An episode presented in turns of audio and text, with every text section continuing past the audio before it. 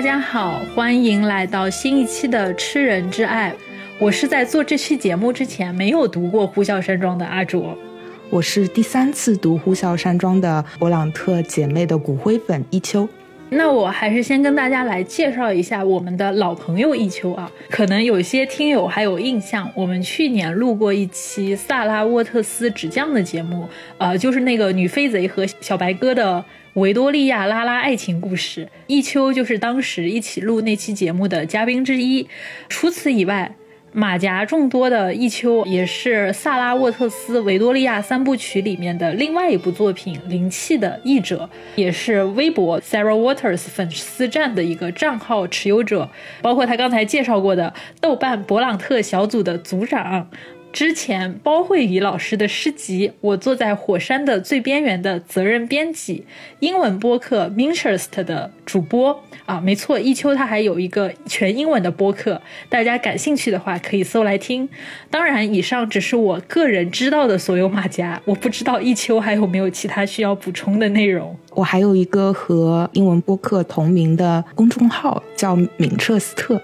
就是曼彻斯特的曼改成敏捷的敏，大家可以搜来看一下。在当中，我在最近播了一篇很长的关于呃一部叫做《艾米丽》的传记电影的吐槽的文章，呃，然后具体的大家都可以去搜来看我这篇文章。嗯，我到时候会把一秋的公众号放在我们的 show notes 里面，感兴趣的听友可以去找来听。呃，当然还有另外一件事情，一秋也是我们节目标题党后援团的非常重要的成员，就是我作为一个每期节目想标题都会想到头秃的标题苦手。就是我们节目有很多充满标题党风格的，以及略带有一些些耸人听闻的色彩的标题，基本上都是一秋为我提供的灵感和支持。所以有些细心的听友可能偶尔也会在我们的某几期播客的 show notes 的致谢里面看到一秋的名字。然后我们之所以会有今天的这期节目，其实也是因为一秋的提议。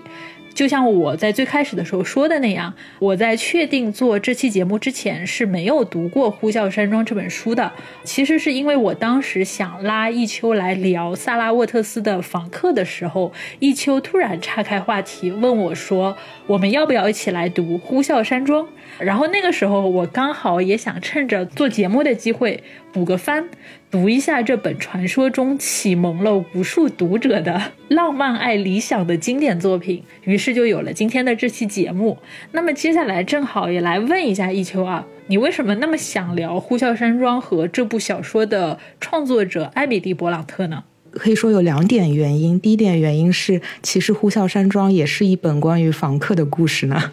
嗯，然后第二点原因比较私人化吧，是因为在去年年底到今年年初的很长的一段时间当中，呃，我个人是因为身体的原因，非常的行动不便，就是我的行动范围可能只能在家里或者是在家的旁边的小区，还有一个清水平台那里活动。就是那个时候，其实已经放开了嘛，然后大家都，我的朋友们都已经到了好山好水的地方去玩、去旅游，然后我当时是觉得非常苦闷的，因为我自己的活动范围特别的小，我就会想吧，我就会想，嗯，其实也还是有一些人，他们终其一生，主要还是只在这样的一个自己的老家生活，他们没有去到过。真的很远的地方，然后我就想到了，呃，我非常喜欢的艾米丽·勃朗特，在她的一生中，她只有四次是远行的。在他短短的三十年的人生当中，只有四次是走到一个比较远的地方，其余的时间他都在自己位于哈沃斯村子里的家里度过。当然，还有他家后面的那片荒原。然后我就觉得，一个人他虽然活动范围会很小，但是那个并不限制他培养自己的想象力。他可以在他的大脑中驰骋到非常遥远的地方去。艾米丽对于我来说是一个非常宅，但是活得又很快乐的精神偶像，所以说，呃，我就想拿出这本书再来重读一遍。哎，那我们接下来来聊聊看读《呼啸山庄》的一个大概的体验吧。当然，对我来说是初读啊，因为确实是有人像我这样，到现在都有一些非常经典的、理应读过的名著，但确实就是没有读过。就如果用一个词来概括我的感受，我大概会毫不犹豫地选择“惊悚”这个词。虽然《呼啸山庄》的主题和故事线是什么，我之前也是知道一个基本的情况的，就是关于两代人的爱恨情仇。但是我没有想到的是，这本书竟然是这个样子的，就是震撼，大受震撼。呃，因为我觉得我们是可以在。《呼啸山庄》这么一本书里面，看到后来绝大多数通俗小说或者说言情小说里面涉及到的狗血虐恋题材的所有桥段和类型，比如说外表和行为像野兽一样狂野，但是内心却是一个纯爱战士的霸道总裁。比如说，天选女主角的身边永远都会有两个爱她爱得死去活来的男人，一个是有家世、有文化的优雅白马王子，而另一个是集勇猛与性感的狂野忠犬骑士。比如说，男主角会因为对女主角求而不得，所以报复性的去迎娶女二号做老婆来折磨女主角。比如说，男主角求而不得的白月光。经常会英年早逝，但是白月光在死后会生下一个跟自己几乎一模一样的女儿，然后这个女儿长大之后就会被无能狂怒的霸道总裁男主角囚禁和折磨。反正就是总的来说，我读《呼啸山庄》的感觉，我就是觉得他的这个情节算是。发酵各种黄色废料的温床，对于后世的言情小说创作者或者说是黄色文学创造者，我能够为他们提供取之不尽、用之不竭的文学素材。而另外一方面，就是《呼啸山庄》真正让我觉得特别惊悚的，就刚才的那些情节，虽然它狗血，虽然它非常的丰富，但是还不是很惊悚。真正让我觉得惊悚的，其实是这本书的暴力程度。我当时甚至想了一下，我没有看错吧？《呼啸山庄》它应该跟《简爱》一样，是我们的中学生推荐读物哈。但是我们刚才提到的那些狗血桥段，它在《呼啸山庄》里面基本上全都是暴力加强版的。在现代的言情小说里面，被那种浪漫爱的糖纸包裹起来的性别权利关系，在《呼啸山庄》里面的表现形式是非常直接和粗暴的。我们几乎可以在《呼啸山庄》里面找到各种。到现在依然非常常见的涉及到性别的暴力现象，比如说针对女性的家庭暴力和无处不在的 gaslight，比如说不切实际的浪漫爱的观念如何去毁灭掉一个女性的人生，比如说囚禁、诱拐。骗婚，以及对于女性身体价值的掠夺和物质财产的剥夺，哪怕你作为一个现代的读者，你去看写于差不多两百年以前的《呼啸山庄》，你还是会觉得你会被这种糊你一脸的暴力给吓到。对这本书，确实是作为青少年呃世界名著推荐书单 中的一本，我重读的感觉也是。怎么会推荐给青少年呢？然后我就想到，我第一遍读它的时候，可能是我读的第一本外国小说，差不多是在三年级或者四年级的时候，在新华书店买了一个青少版。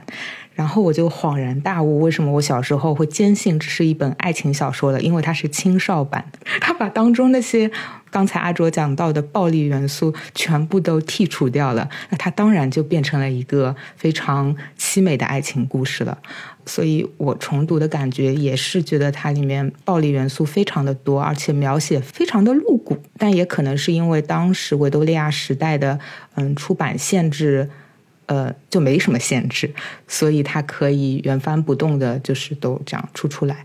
然后还有一个感想就是，小说对于呃两性的关系没有任何浪漫化的想象。当那些角色恋爱的时候，就是叫 to fall in love 的时候，也正是他们堕落的开始。就是当一个爱情的确立，就好像是一场自我毁灭和毁灭他人的开始。重读的时候也觉得里面百分之九十的 couple 都非常的别扭，就他们为什么会在一起？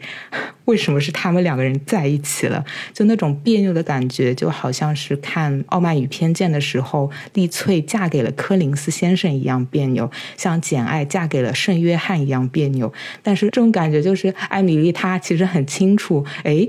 我就知道把这两个人放在一起组 CP 很别扭，但是我就是要让读者读起来不太舒服，于是他就是故意这么写的。哦，然后我也想再举个例子，就是刚才我们讲到《呼啸山庄》，它很惊悚、很暴力，就是我对其中的一个情节印象特别深刻。那个时候，男主角希斯克利夫他为了报复女主角凯瑟琳，嫁给了埃德加·林顿，然后故意娶了埃德加的妹妹伊莎贝拉，就两个人就住在了呼啸山庄里面。但是希斯克利夫是属于对伊莎贝拉是那种连表面功夫都不要做的非常恶劣的态度，每天就是各种我感觉在我们节目里说要被逼掉的那些辱骂女性的话。然后这一天啊，外面下着暴雪，呼啸山庄当时的男主人，也就是凯瑟琳的哥哥辛德雷就故意使坏，趁着希斯克利夫出去了，把他关在门外，说要趁机把他给冻死。然后辛德雷呢，他也威胁伊莎贝拉说：“你不准给希斯克利夫开门。”那伊莎贝拉当然也不是什么圣母心，希斯克利夫平时这么虐待她，她也是非常害怕希斯克利夫的，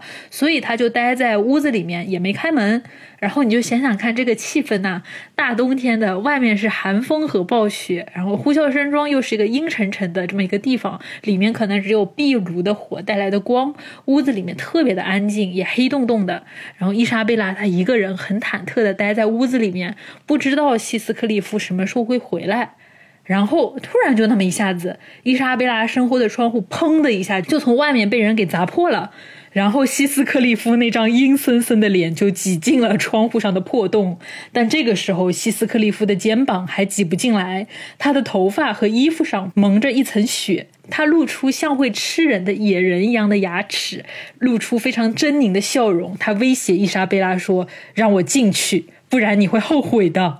看到这么恐怖的一幕，伊莎贝拉肯定不能放希斯克利夫进去啊！然后希斯克利夫就捡起外面的石头，开始狂砸窗户。我当时看到这一幕的时候，脑子里立刻出现了《闪灵》那部电影的经典画面，就是那个老公拿着斧头砸这个卫生间的门，然后把自己的脑袋从门缝里挤进去，把他老婆吓个半死的画面，简直不要一模一样啊！我当时都甚至在怀疑《闪灵》它这个场景是不是在致敬《呼啸山庄》了，就是非常的像。就可以作为一个插图放在旁边，毫无违和的感觉。这样的情节，它真的有点少儿不宜呢。它其实不是说里面有一些什么情色描写是少儿不宜，就是它去展现这种人和人之间的这种暴力的关系，就真的让人哪怕到现在读起来还是觉得不太舒服的。因为在《呼啸山庄》中，它的这个给人的第一印象就是一个混乱之家。这是一个非传统的家庭，呃，作为一个外来者的房客，洛克乌德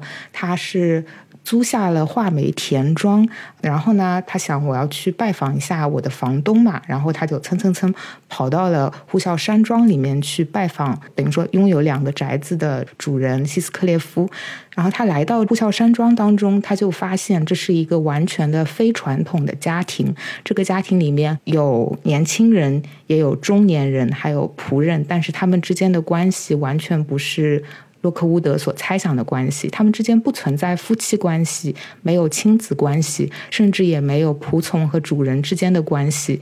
但是呢，他们又会当着外人的面互相指着鼻子谩骂起来，这就像是一个社会关系的真空地带。虽然关于阶级感的暗示比比皆是，但是在空间上，这三个人就是希斯克列夫，还有他的。儿媳小凯西，或者叫小凯瑟琳，还有他的仇人的儿子呼啸山庄原来的主人的儿子。对，这三个人，他们不隶属在一个阶级上，却在一个空间当中，显得这个空间非常的阶级感模糊，也非常的混乱。这就是呼啸山庄给人的第一印象，就是啊，这是一个好奇怪的家庭啊。而且我记得当时有一个特别搞笑的情节，就是当这个洛克伍德他去拜访希斯克利夫的时候，小凯西出来了嘛，看着小凯西这么年轻，这么漂亮，虽然非常的阴郁啊，但是他很好奇这个年轻的女人是谁。这个时候，希斯克利夫还是旁边的仆人就跟他介绍，这位是希斯克利夫太太。然后这个时候，洛克伍德就立刻表现出了恍然大悟的样子，说啊，原来这是啊您的夫人什么什么的。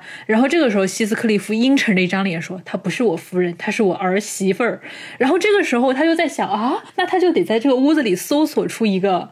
儿子的角色出来，所以他看来看去就感觉好像只有那个哈里顿他比较像是这个儿子的角色，虽然这个人看上去非常的野蛮，并且好像看上去也不像是个主人样儿但是也只有这么个人，他能是个儿子了吧？然后希斯克里他是我们家的仆人。就把洛克伍德搞得云里雾里，完全猜不对呢。对，一个都没猜对。就是我读《呼啸山庄》的开头，其实差不多也是这个样子的。就甚至我当时觉得《呼啸山庄》的开头跟我之前读布鲁姆斯托克写的那个《德古拉》特别像，或者说《呼啸山庄》的开头确实是。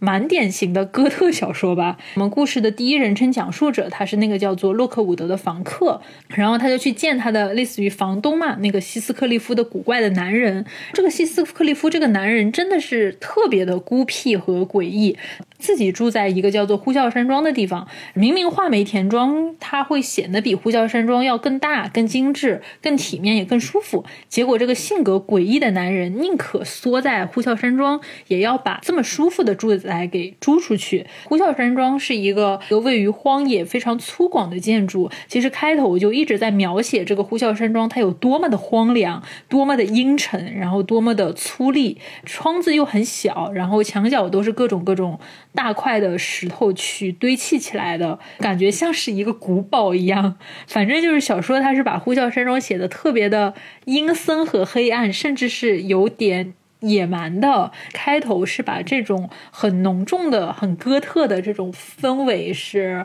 铺垫的非常重的。对，呼啸山庄它是一个。地势上比较高，所以 所以叫呼啸嘛，就是 Woodring 用了这个词语。地势比较高的一个接近于一个田庄，然后它是一栋比较简单的房子构成的。那栋房子大概只有两层高，再加一个阁楼。除了主楼之外，它还有一个粮仓，还有一个马厩，还有一个小的杂物间，然后就没有了。它确实是相对来说比较小的一栋房子，因为画眉田庄，也就是洛克伍德他租下来的这个房子是要大得多。画眉田庄在英文当中是叫。田庄 Grange 嘛，但是我后来翻了一下原版书，它其实有的地方会叫它画眉 Park。这个 Park 其实就是近似公园了，就是像那个曼斯菲尔德庄园的那个 Park，也是布莱切利庄园的那个 Park。这种 Park 都是一块非常非常大的地，在这块地的中间可能有一栋豪宅。画眉田庄差不多从主楼到大门有三公里那么。那么远，对，这是什么概念呢？就是二零零五年《傲慢与偏见》的电影为达西庄园取景的那个 Chatsworth House 查兹沃斯庄园，它一共的直径是三公里，也就是说，画眉田庄是比查兹沃斯更加大的一个庄园，所以它非常非常的大。但是一个悬念就是，为什么希斯克列夫他大的庄园不去享受，反而会把自己关在这样一个要小得多的一个地方？对，而且他不仅自己不住，就是一屋子的人都不给住。这斯克利夫就是那种跟那种很奇怪的、很别扭的控制狂一样，我不好过，你们也别想好过，你们跟我一起待在这个小破地方，我们一起不好过。那我们接下来来讲一下这个主要的一个故事线，呃，稍微讲一下，为了让我们后面讨论到的人和事件会变得清晰一点，就先稍微捋一下。就是在刚才我们讲到经过呼啸山庄的这个时候啊，他这里的非常奇怪的情况引起了故事的讲述者和洛克伍德的好奇心。正好当他搬进画眉田庄的时候，一直住在这里的管家就跟他讲述了呼啸山庄和画眉田庄在过去发生的事情，其实就是两座。过山庄、两代人以及两段三角恋的故事。那么，第一代三角恋涉及到的人物分别是凯瑟琳·希斯克利夫和埃德加。那凯瑟琳是呼叫山庄这边啊原来的主人恩肖家的女儿，而西斯克利夫他是恩肖家的养子，而这个三角恋里面的另外一个埃德加，他是画眉田庄的林顿家的儿子。简单说来就是。凯瑟琳跟西斯克利夫两个人相爱了，但是凯瑟琳后来嫁给了埃德加，所以西斯克利夫要复仇，然后三个人开始互相折磨的故事啊，这是第一代，我简单的就这么讲一下。然后第二代的故事是他们的后代，分别是小凯瑟琳、小西斯克利夫和哈里顿。那小凯瑟琳当然是凯瑟琳跟埃德加的女儿啊，小凯瑟琳。而小西斯克利夫一听名字就知道是西斯克利夫的儿子。我们刚才讲的老西斯克利夫他没娶成凯瑟琳，所以就娶了凯瑟琳的丈夫埃德加的妹妹伊莎贝拉。然后他跟伊莎贝拉生下了小西斯克利夫。而哈里顿他是凯瑟琳的哥哥辛德雷的儿子，也就是。呼啸山庄这个原来的这个主人，他的这个留下来的儿子，所以在这一次的三角关系里面，基本上就是上一代的长辈基本上都死完了，只剩下老西斯克利夫这个大家长，所以就相当于是这三个年轻人其实都被老西斯克利夫折磨的特别惨，特别是当这个小凯瑟琳。跟自己的表弟小西斯克利夫相爱之后，呃，但是当然后来这个小西斯克利夫他病死了，最后就是凯瑟琳就跟暗恋自己的哈里顿啊就在一起了，这是第二组三角恋的关系。当然在这个过程里面，就是说他还有一个非常重要的故事线，就是通过这两代人的这些。互相折磨的婚恋关系，我们的男主角老西斯克利夫，他成功的从一个一无所有的孤儿，成为了呼啸山庄和画眉田庄这两栋宅子的所有者。所以，其实从呼啸山庄的故事线，我们也能够发现，它其实是一个非常有意思的西斯克利夫的发家史。当然，中间涉及到的这个财产继承问题也非常有意思，我们在后面会讲，就分别以这个呼啸山庄和画眉田庄来来讲一下当时的这个英格兰的这个财产继承案例。当然，实际上呼啸山庄的这个故事它会更复杂一点，因为刚才我其实只是简单的拎一下人物之间的关系。但是我必须要说一句，虽然这个故事听上去非常的抓马，呼啸山庄的故事结构其实是非常精巧的，或者说它的一个文本本身是非常有层次感的。呃，首先是洛克伍德和管家内利丁恩的这个人物设置，因为洛克伍德他其实是一个完完全全的外部视角，因为他是一个远道而来的，从一个文明的社会过来的房客，就甚至艾米丽她没有花任何的笔墨去写洛克伍德这个人跟房。客这个身份无关的任何私人信息，他真的就是一个纯纯的、非常客观和外部的一个访客和叙述的工具人。而内利丁恩一直住在这个地方的管家，他就跟洛克伍德完全相反，他是呼啸山庄两代人的一个恩怨故事的深度参与者和见证人。如果说洛克伍德他代表的是一种纯粹的客观的和旁观的视角，那么内利丁恩他就是一个彻底的主观和介入者的视角。而呼啸山庄的主要故事，其实相当于就是通过洛克伍德，他出于好奇心向内利丁恩去提问，然后内利丁恩提供他的一个回答和讲述，就是在他们这种一来一回的状态里面去呈现出来的。所以有的时候我们就会跟着洛克伍德干着急，因为有的时候内利丁恩讲着讲着，哎呀，她是个老太太了嘛，就觉得呀太晚了，我要去睡觉了，然后整个故事的讲述就中断了，我们就只能跟着洛克伍德等到下一章了。然后有的时候呢，是洛克伍德自己。着凉了，人家要他休息，你不能再听故事了，再听对你的身体不好，所以这个故事又断了，你又得等到过几天。所以我觉得呼啸山庄的这个讲述者的节奏把握是非常有意思的，时间线的切换也是很好玩的。就我们是可以通过洛克伍德的眼睛和这个内利丁恩的讲述，同时在现实中的呼啸山庄和过去的呼啸山庄不断的去切换跳跃的。对的，他还会在讲述的结束以后，洛克伍德会再去拜访一下呼啸山庄，就会发现那些讲述的人就在他的眼前，就有一种很丝滑的从历史进入了现实的感觉。而且这个内利丁恩特别会吐槽哎，对对对，我们就叫他丁嫂，呃，管家丁嫂。她其实可以说是呼啸山庄的第一代养女，她的母亲可以说是辛德雷的奶妈，所以她和辛德雷。其实是一种比较亲密的关系，但是他毕竟还是一个仆人身份嘛，他就一直在呼啸山庄服侍着恩肖这么一家。之后他会跟随凯瑟琳，凯瑟琳嫁到哪儿去，他就跟到哪里去。他虽然是一个仆人的身份，但是他说过这样一句话，他说：“嗯，这个家里图书馆里的书没有一本是我没有看过的。”他看来也是一个。读万卷书的仆从阶层的人，然后我也觉得他是一个非常具有黑色幽默的人，所以听他的叙述本身也是很有意思的。特别像是那个《樱桃小丸子》里面那个时不时冷不丁冒出来给人泼冷水的旁白，讲着讲着的过程中，你会发现他的这个视角会。不知不觉地转到凯瑟琳这边，整个故事就变成了凯瑟琳接过了这个话头去讲，然后讲着讲着又会出现丁嫂的吐槽，于是故事的讲述者他自然而然的又回到了丁嫂这里，中间他还会穿插着一些伊莎贝拉寄过来的信啊，来讲伊莎贝拉跟希斯克利夫他婚后的生活。丁嫂她毕竟只是家里的管家嘛，她也不可能三百六十度无死角，非常完美的看到所有人的生活和细节，所以就是用伊莎贝拉的这个。视角写的这个信，又能够很好的去弥补掉丁嫂的这个视角的盲区，所以我觉得就是他整个小说的一个视角的切换，还是一个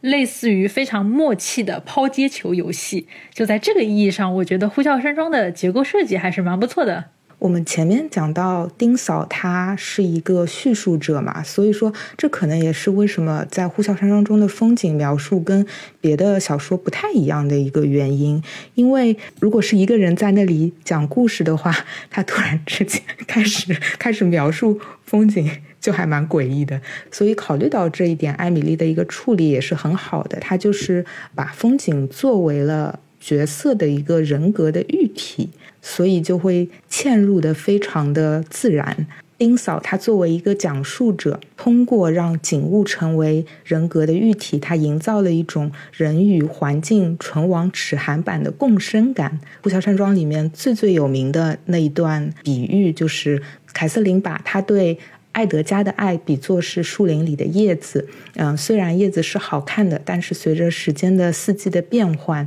它就会枯萎掉。但是凯瑟琳对于希斯克利夫的感情就像石头一样，虽然是不中看的，却是非常恒久不变的。这是一个最最经典的艾米丽描写环境的一个地方。还有一些别的地方啊，就比如说丁嫂说希斯克列夫它是一个荒凉的丘陵采煤的地区，而那个时候刚刚开始登门拜访他们的艾德加林顿，则是一个美丽的肥沃山谷。就是会有这样的一个把人比作风景的写作手法，嗯，然后在二代这里，丁嫂她形容十八岁的哈里顿是好东西埋没在一片荒草中，当然野草漫生以后就盖过了他们的不被重视的成长。尽管如此，既然已经证明是一块肥沃的土地，那在其他有利的情况下，它就会有丰富的收成。这个我觉得也蛮有意思的。我还有印象很深的一点，就是艾米丽她很喜欢把人形容成动物。因为他自己就是一个热爱自然也热爱小动物的人，在他的作品当中，动物和植物已经不仅仅是单纯的描述了，而是成为一种对于主体的补充，是非常鲜活的。比如说，有一段话是埃德加那个时候想要对凯瑟琳求婚，但是非常不幸的是，他被卷入了一场争执，看见了凯瑟琳是原来是一个脾气很暴躁的姑娘。这个时候，丁嫂让埃德加不要深陷其中，劝他快跑。但是埃德加没有走，他留了下来。然后丁嫂就非常毒辣的说：“他没有力气走开，就好像一只猫无力离开一只半死的耗子，或是一只吃了一半的鸟。他已经注定了，并且朝着他的命运飞去了。然后等到希斯克列夫归来以后，十八岁的伊莎贝拉。”被希斯克列夫迷上了，这个时候凯瑟琳也有点吃醋嘛。凯瑟琳经常就和伊莎贝拉为此吵架，伊莎贝拉就骂凯瑟琳说：“你是马槽里的一只狗。”然后凯瑟琳就回敬说：“你是个胡闹的小猴子。”然后在一旁的丁嫂就会点评说：“呃，希斯克列夫他是一只不祥的鸟。”对，特别逗。然后还有一个地方是希斯克列夫归来之后，一直会在田庄周围伺机晃荡，然后呃希望能够找到机会见到凯瑟琳。这个时候戴笠就会说：“埃德加就像胡乱游荡的羔羊，希斯克列夫则是一只恶兽，暗暗徘徊在羊和羊栏之间，伺机毁灭它。”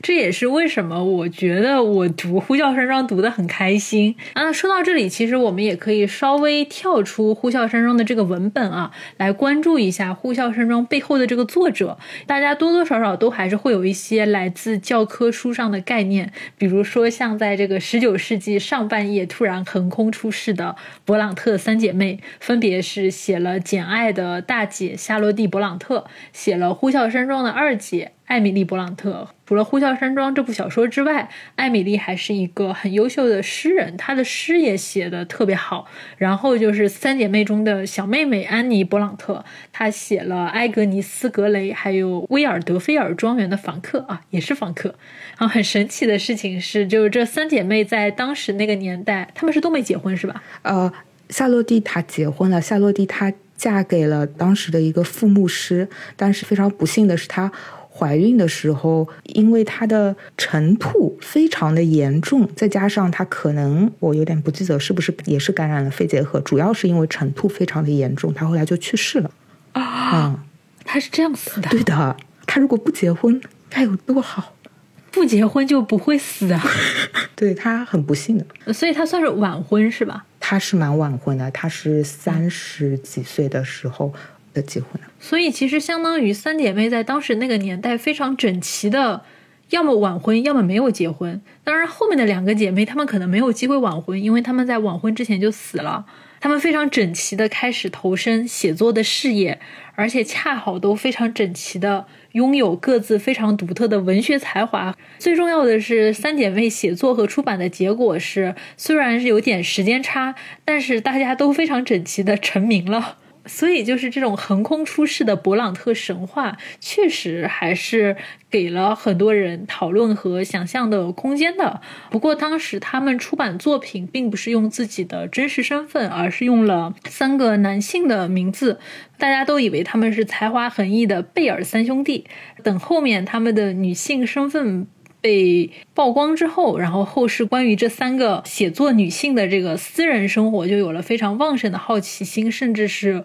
窥私欲，相比于他们这文学成就本身，很多人就比较关心这些所谓的没结婚或者晚结婚的老姑娘们的八卦了。像我们刚才说的三姐妹里面的艾米丽和安妮，其实都算得上是英年早逝。她们差不多在自己三十岁的时候，都因为肺结核死掉了，只留下大姐夏洛蒂活得稍微久一点。实际上，好像也就是活了三十九岁哎。对，夏洛蒂是一八五五年去世的，她是一八一六年出生的。所以就是在准备这期节目的时候，就正好看到出版社新出的研究勃朗特姐妹的这个专著《勃朗特迷思》，它里面专门花了很大篇幅来研究夏洛蒂和艾米丽的人物生平，我觉得还蛮有意思的。就大家感兴趣也可以找来看一下。比如说，它里面就有提到夏洛蒂作为三姐妹中的大姐，其实是。还是属于很积极的，在保护自己的两个妹妹，而且在艾米丽死后，他还帮艾米丽编辑过她留下来的一个诗歌和文稿。而艾米丽可能从头到尾，她都是更类似于一个只愿意藏在自己马甲背后的 I 人。所以，就是相比于把自己展露在人前的夏洛蒂。其实艾米丽一直都是非常神秘的，然后也有人觉得艾米丽应该是属于那种感受力特别强、情绪极端不稳定，然后非常的脆弱、孤僻，甚至是神经质的那类天才作家。当然，这方面其实易秋掌握的资料绝对要比我多很多，所以接下来我们还是让易秋来比较全面的跟我们讲一下勃朗特姐妹的情况。我们讲到艾米丽，其实最终还是要回到她的小说上嘛。回到小说上的话，也必然会回到她所创造的这个希斯克列夫身上。希斯克列夫他是一个远道而来的异乡人，就他其实可以说是一个外国人。嗯，他是。对于林顿家族和恩肖家族的一个闯入者，他凭借阴险的算计和没有下限的种种操作，完成了阶级的跃升。其实呢，艾米丽的父亲帕特里克也是这样一个凭借一己之力，在十多年的时间里面，从一个爱尔兰农民之子变成英格兰中产的异乡人。当然，呃，帕特里克是一位很爱孩子、思想也开放的父亲，性格上和希斯克列夫没有什么关系。那我们了解艾米丽的故事，还是先回到他父亲身上。帕特里克是一七七七年圣帕特里克日三月十七日出生的。他来自一个爱尔兰的农村家庭，当地的有一位牧师觉得这个年轻人非常刻苦，赞助他深造。然后帕特里克是在二十六岁的那一年被剑桥大学圣约翰学院录取，进去攻读神学。他每一年都能够拿到第一等的成绩，好几次还被学校授予奖学金。毕业之后，帕特里克来到了约克郡做牧师，在那里呢，他遇见了从南部康沃尔郡来的玛利亚。呃，玛利亚出生在康沃尔郡一个中产阶层家庭，她的父亲经营一家杂货店，赚了不少钱，属于新贵。一八一二年的时候，帕特里克和玛利亚结了婚，当时帕特里克是三十五岁，玛利亚已经二十九岁了。他们一共其实有六个孩子，长女玛利亚，次女伊丽莎白。呃，然后就是一八一六年出生的夏洛蒂，一八一七年出生的布兰维尔，布兰维尔也是家里唯一的男孩，以及一八一八年出生的艾米丽，还有两年后出生的安妮。一八二零年的时候，帕特里克就携全家迁往了位于西约克郡的哈沃斯村子，但是非常不幸的是，仅仅一年半之后，他的妻子就因病去世了。那个时候，艾米丽其实只有三岁。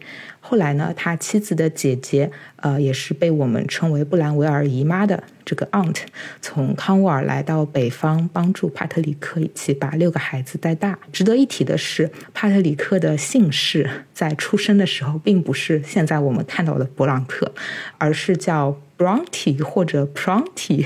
拼写就是 B R U N T Y 或者是 P R U N T Y。就不是我们现在看到这个很 fancy 的 e 上面有两点的 Bronte，具体的改名时间和原因不太清楚。e 上面为什么会有两个点啊？就是会显得非常的高级，非常的中产。这也是后人的推断，可能是因为他想把自己非常土里土气的这个爱尔兰姓氏改掉，改成一个更加接近于英国绅士阶层的姓吧。发音就是 Bronte。然后艾米丽六岁的时候，在他们家附近，嗯，开了一座叫做牧师女儿的学校，可以说正中他们老父亲的下怀，因为帕特里克一直都是一个非常重视教育的人嘛。但是呢，谁知道这座学校的卫生状况非常的差，伙食也非常的差，然后就碰上了流行病。这就是为什么我们现在认识的是勃朗特三姐妹，不是勃朗特五姐妹，因为就是在那一次的流行病当中，他们的大姐和二姐双双感染肺结核，很早就去世了。这个事件我们在看《简爱》的时候也会看到非常类似的一个场景，就是劳沃德学校的一个原型。在接下来的十年当中，艾米丽没有再去上过学，她一直都是在家里，呃，由父亲来教书。父亲的书架上的书是对于所有孩子都开放的。艾米丽也时常会出门去附近的利兹市看展览，或者是哈沃斯村子里面有时候也会有音乐会。然后呢，她还会去附近的一家有钱人家的图书室看书。这户人家的房子叫做庞顿大宅。不是唐顿就是庞顿，嗯，这里还蛮有意思的，因为这个庞顿大宅的 Heaton 一家，他拥有当地最丰富的藏书，呃，相传包括了莎士比亚第一对开本，也有一些法律相关的书籍。勃朗特家的孩子非常喜欢前去阅读，而且会和 Heaton 家的孩子一起玩耍。相传罗伯特 hiton 暗恋比他大几岁的艾米丽，还为艾米丽在屋后栽下了两棵梨树。当然，艾米丽并没有回应他的感情。这个 R Heaton 就是罗伯特 Heaton 的这个开头字母 R Heaton。如果重新拼写的话，大家就会发现 Harrington 哈里顿，他是《呼啸山庄》里唯一在最后收获幸福的男性角色。这是一个小八卦。然后呢，虽然父亲他的收入不高，孩子不少。但是帕特里克还是会请家教来教艾米丽绘画、音乐等等。他也从小允许他们在荒野上面玩耍，并不束缚他们爱自由的天性。在这个期间，十年、十年的时间当中，艾米丽也和她的妹妹安妮一起开始创作想象王国的故事。他们创作了两个岛屿，一个是位于北太平洋的贡达尔岛。那是一个荒野环绕、北风凛凛的岛屿，还有一座是位于南太平洋的加尔丁岛，是一个热带气候、植被覆盖的岛屿。这种北和南之间的关系，其实也能够在呼啸山庄当中找到一定的对应。而这个加尔丁岛经常会遭到来自贡达尔邻居的烧杀抢掠。在他们这个非常抓马的贡达尔传奇当中，充满了包括囚禁、地牢、虐待、放逐、复仇、死亡在内的重口味元素。我们前面也说到，艾米丽也是一个诗人嘛，她其实许多的诗歌都是以想象的王国贡达尔王国为背景的。即便是在呼啸山庄出版之后，她依然在书写关于贡达尔的创作。他对于贡达尔王国的创作激情一直延续到了生命尽头，但是非常可惜的是，今天我们只能够看到他残留下来的一些诗篇，但是那些小说都已经不知道去哪里了，可能被夏洛蒂处理掉了。十七岁的时候，艾米丽作为一位大龄学生来到姐姐任教的一个学校里读书，但是她思家心切，身体很快就不好，所以她没读几个月就辍学回了家。十八岁的时候，艾米丽再一次勇敢地离开了家。这一次是到了一座名叫洛希尔的学校里面做老师。她在这座学校前后工作了一共半年时间，这也是她唯一一次出门打工的时间。最后还是因为她不堪忍受，呃，离开家，心情非常抑郁，然后她也辞职回家了。但是这一栋宅子洛希尔学校。在他日后的创作中提供了非常多的灵感的源泉。我们在这里稍事停留一下。洛希尔他的建造者叫做杰克夏普，他是他的叔叔约翰沃克领养的。沃克拥有一栋大宅，叫做 Waterclaw Hall，啊，它的开头字母是 W H。就是跟 Wuthering Heights 呼啸山庄的开头字母是一样的。这个叔叔呢，他一共有四个孩子，两个儿子，两个女儿。尽管如此，这个叔叔还是领养了这个侄子。在叔叔的大儿子死掉之后，他的小儿子表示：“我不想管家里的事情。”老沃克他退休以后，他就把经营的生意以及房子给到了侄子杰克夏普。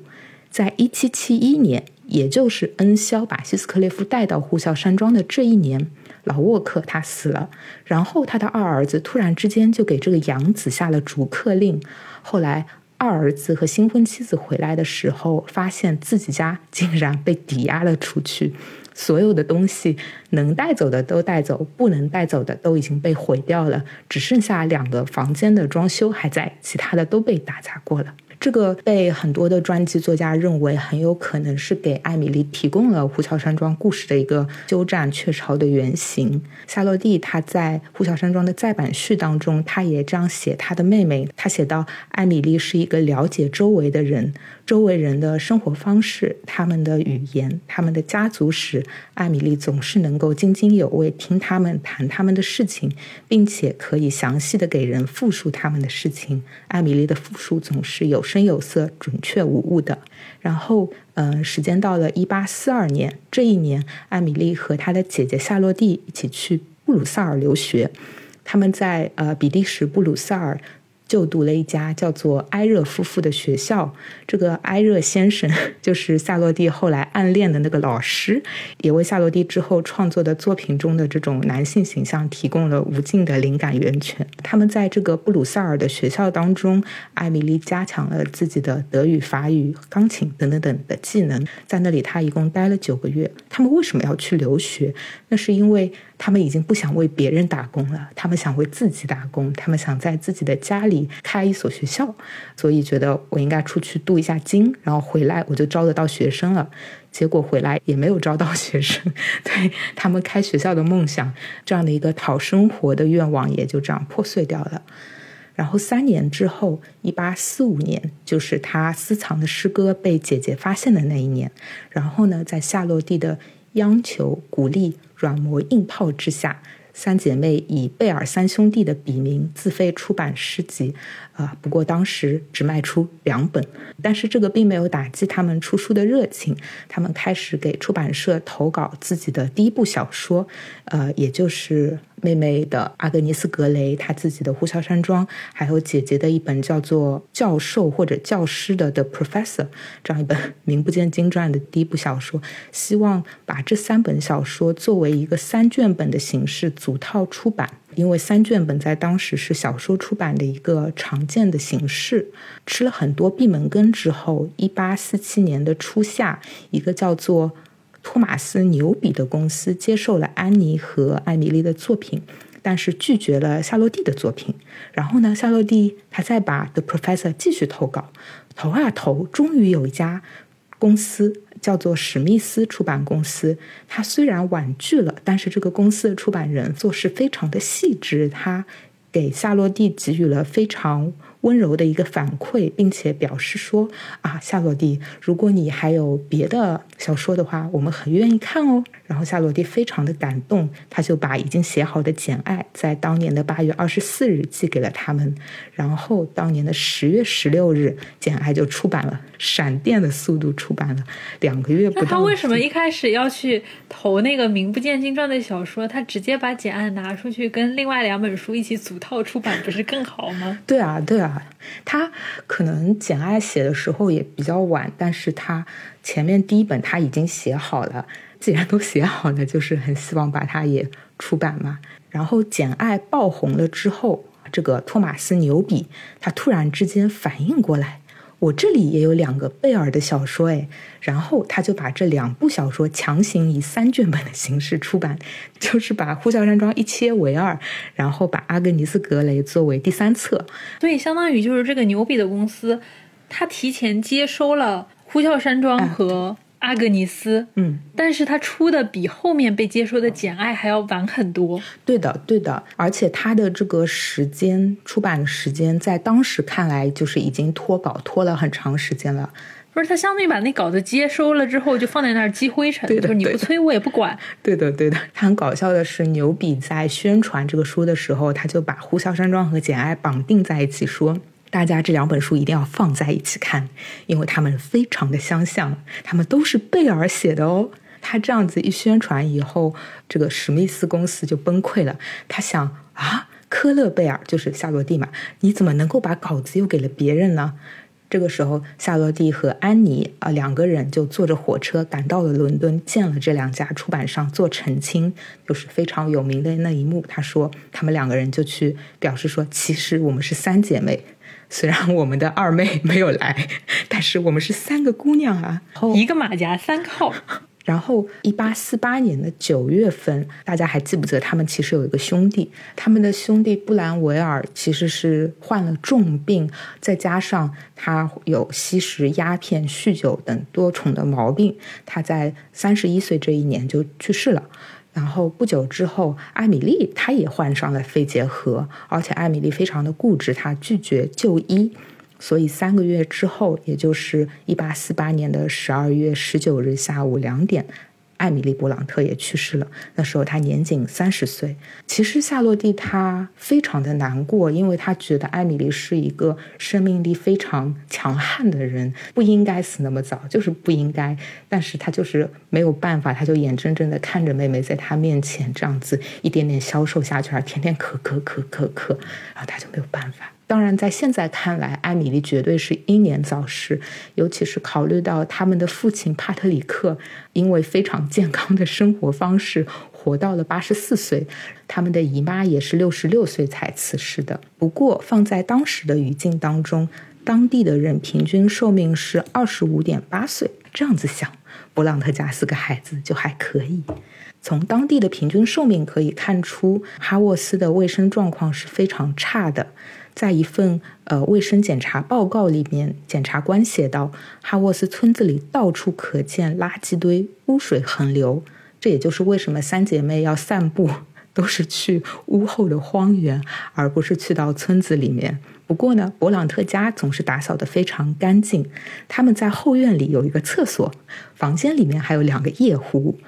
但是对于普通村民来说，十几户人家有时才有一个户外厕所。勃朗特家也是村子里拥有私人水井的五户人家之中的一家。既然我们已经说到了哈沃斯村子，那我们来简单的看一下这个村子的情况。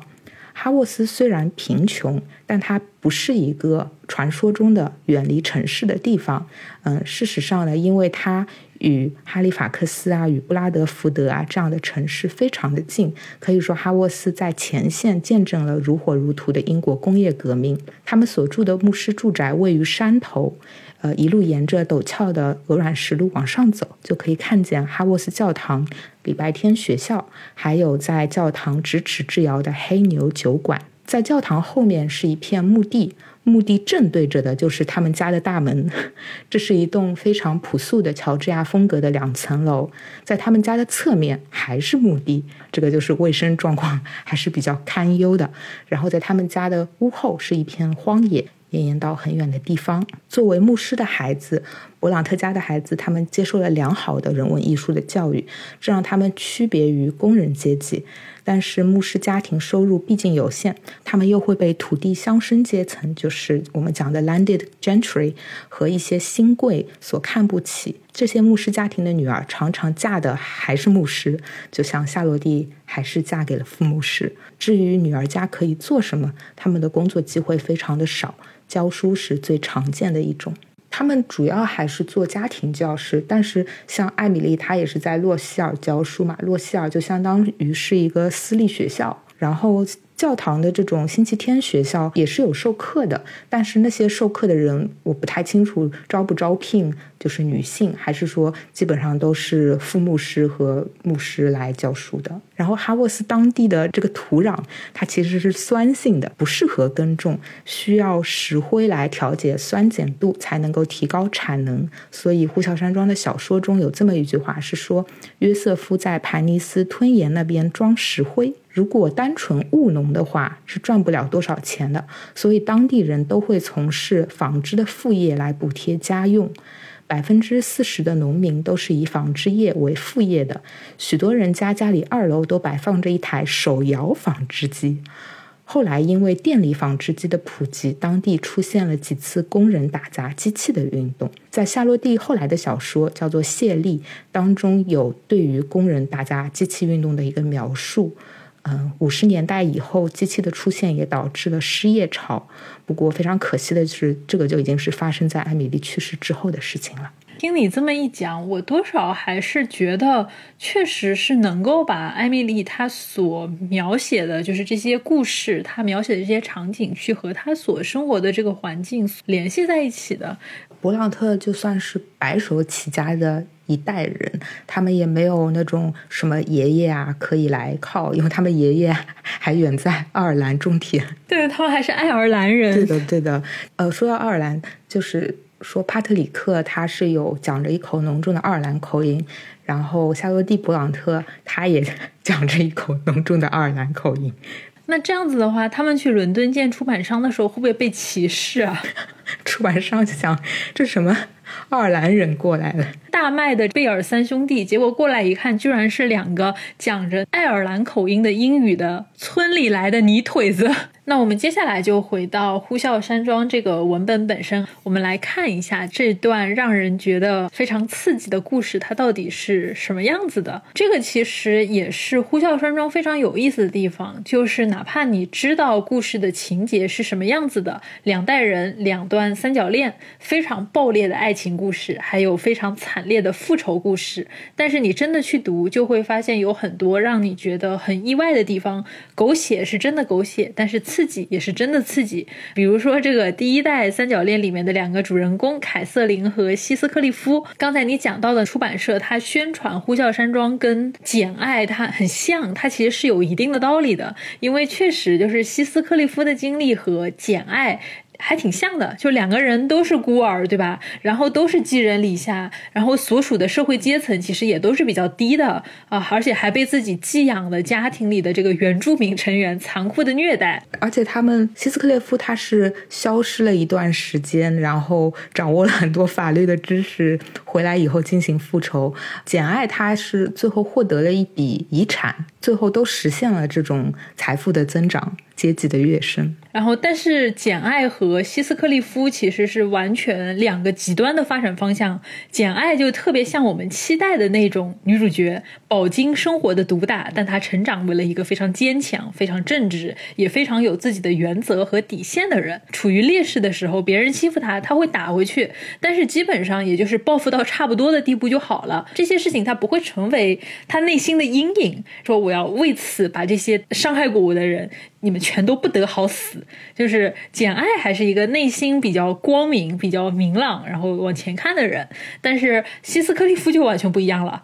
他作为呼啸山庄的男主人捡回来的来历不明的孤儿，不是说别人的虐待造就了他非常恶劣的性格，而是说他本来其实身上就是有这种非常恶劣的苗头在的。就感觉他小时候就是那种 ego 特别大，然后性格特别傲慢，脾气也特别暴躁的死孩子。人也很阴郁，身上就有一种野兽或者说野人的兽性。他只要站在那里，就觉得这个孩子挺有侵略性的存在，而且他的这种野蛮和兽性感觉就很难驯化。加上他来了之后，好像就把呼啸山庄搞得鸡犬不宁的。原本恩肖家的两个小孩，就是长子辛德雷和妹妹凯瑟琳，都因为凯西斯克利夫的到来，两个小孩好像也莫名的受到了什么样的刺激。尤其是这个辛德雷，感觉原本还。勉强是个正常孩子，但是好像就是被这个希斯克利夫身上所笼罩的那种不祥的气质所感染，突然就是往恶棍的这个方向野蛮生长了。在这个意义上，希斯克利夫的这个主角的设置，在那个年代其实真的非常的反主流呢。对的，希斯克利夫他主打一个复仇。简爱它主打一个原谅，这个可能也跟当时这两个小说出版的时候，为什么简爱很快就获得了大家的一致好评，觉得这是一个非常道德的故事，符合我们主流价值观的故事，而呼啸山庄一下子就被推到了一个呃非常野蛮和不道德的境遇里面去。而且他不仅是说是男主人公是这个样子，女主人公就是那个凯瑟琳，她其实也差不多。她跟希斯克利夫的关系也不是那种美女和野兽这种非常符合我们对于言情文学男女主角刻板印象的组合。她性格的疯批程度那是一点都不比希斯克利夫低的。我们之前那个丁嫂她说凯瑟琳的时候，那个时候凯瑟琳还小，她就说我从来没见过这样的小孩儿，虽然人长得很漂亮。笑容也很甜美，但是骨子里基本上就是个小恶魔。然后说脾气古怪，玩起来特别疯，然后人也特别的亢奋，就 就是个话唠。但是与此同时，凯瑟琳她性格里面又有那种非常极端的感性和共情的能力，所以总是大哭大笑，然后情绪的波动也特别的大。所以凯瑟琳和希斯克利夫之间那种天雷勾地火的爱情关系啊，最本质的原因是因为他们某种意义上是彼此灵魂的双胞胎，所以凯瑟琳才会对丁嫂说啊，她说我之所以喜欢。玩希斯克利夫是因为我就是希斯克利夫本人，甚至希斯克利夫比凯瑟琳自己还要像凯瑟琳本人的样子。对于凯瑟琳来说，希斯克利夫他不是一种外在的乐趣，他原话是说，希斯克利夫是作为我自身存在于我的心中。简而言之，希斯克利夫就是凯瑟琳最想成为的样子，而凯瑟琳她对于希斯克利夫的爱，本质上她就是爱自己，所以她每天各种作天作死的折。磨身边的人，其实也是因为身上他那种非常强悍的精神强度，他就是自私，他就是围绕着我高兴啊来活的。只要是我高兴，我可以做任何事情。你们所有的人，谁让我不高兴，我就跟谁闹。不管你是我爱的还是不爱的，不管你是我的仆人还是我的亲人，就是 只要我不高兴，你们谁都别想安宁。就是基本上是这样的一种很奇特的性格。我其实很同意你说他是一个。爱自己的人，我在重读的时候，我就一直在想，凯瑟琳和希斯克利夫之间到底是不是爱情？因为凯瑟琳有一段最有名的告白嘛，他就说：“我就是希斯克利夫。”然后我在想，不，你不是。凯瑟琳她到底有多了解希斯克列夫呢？她究竟知不知道？比如说，在阶级压迫这件事情上，他们面对的是截然不同的一种压力。而且，希斯克列夫除了阶级压迫，他还要面对种族歧视，要面对身无分文等等的问题。有一个桥段是在凯瑟琳死前，他说他想要的不是眼前的希斯克列夫，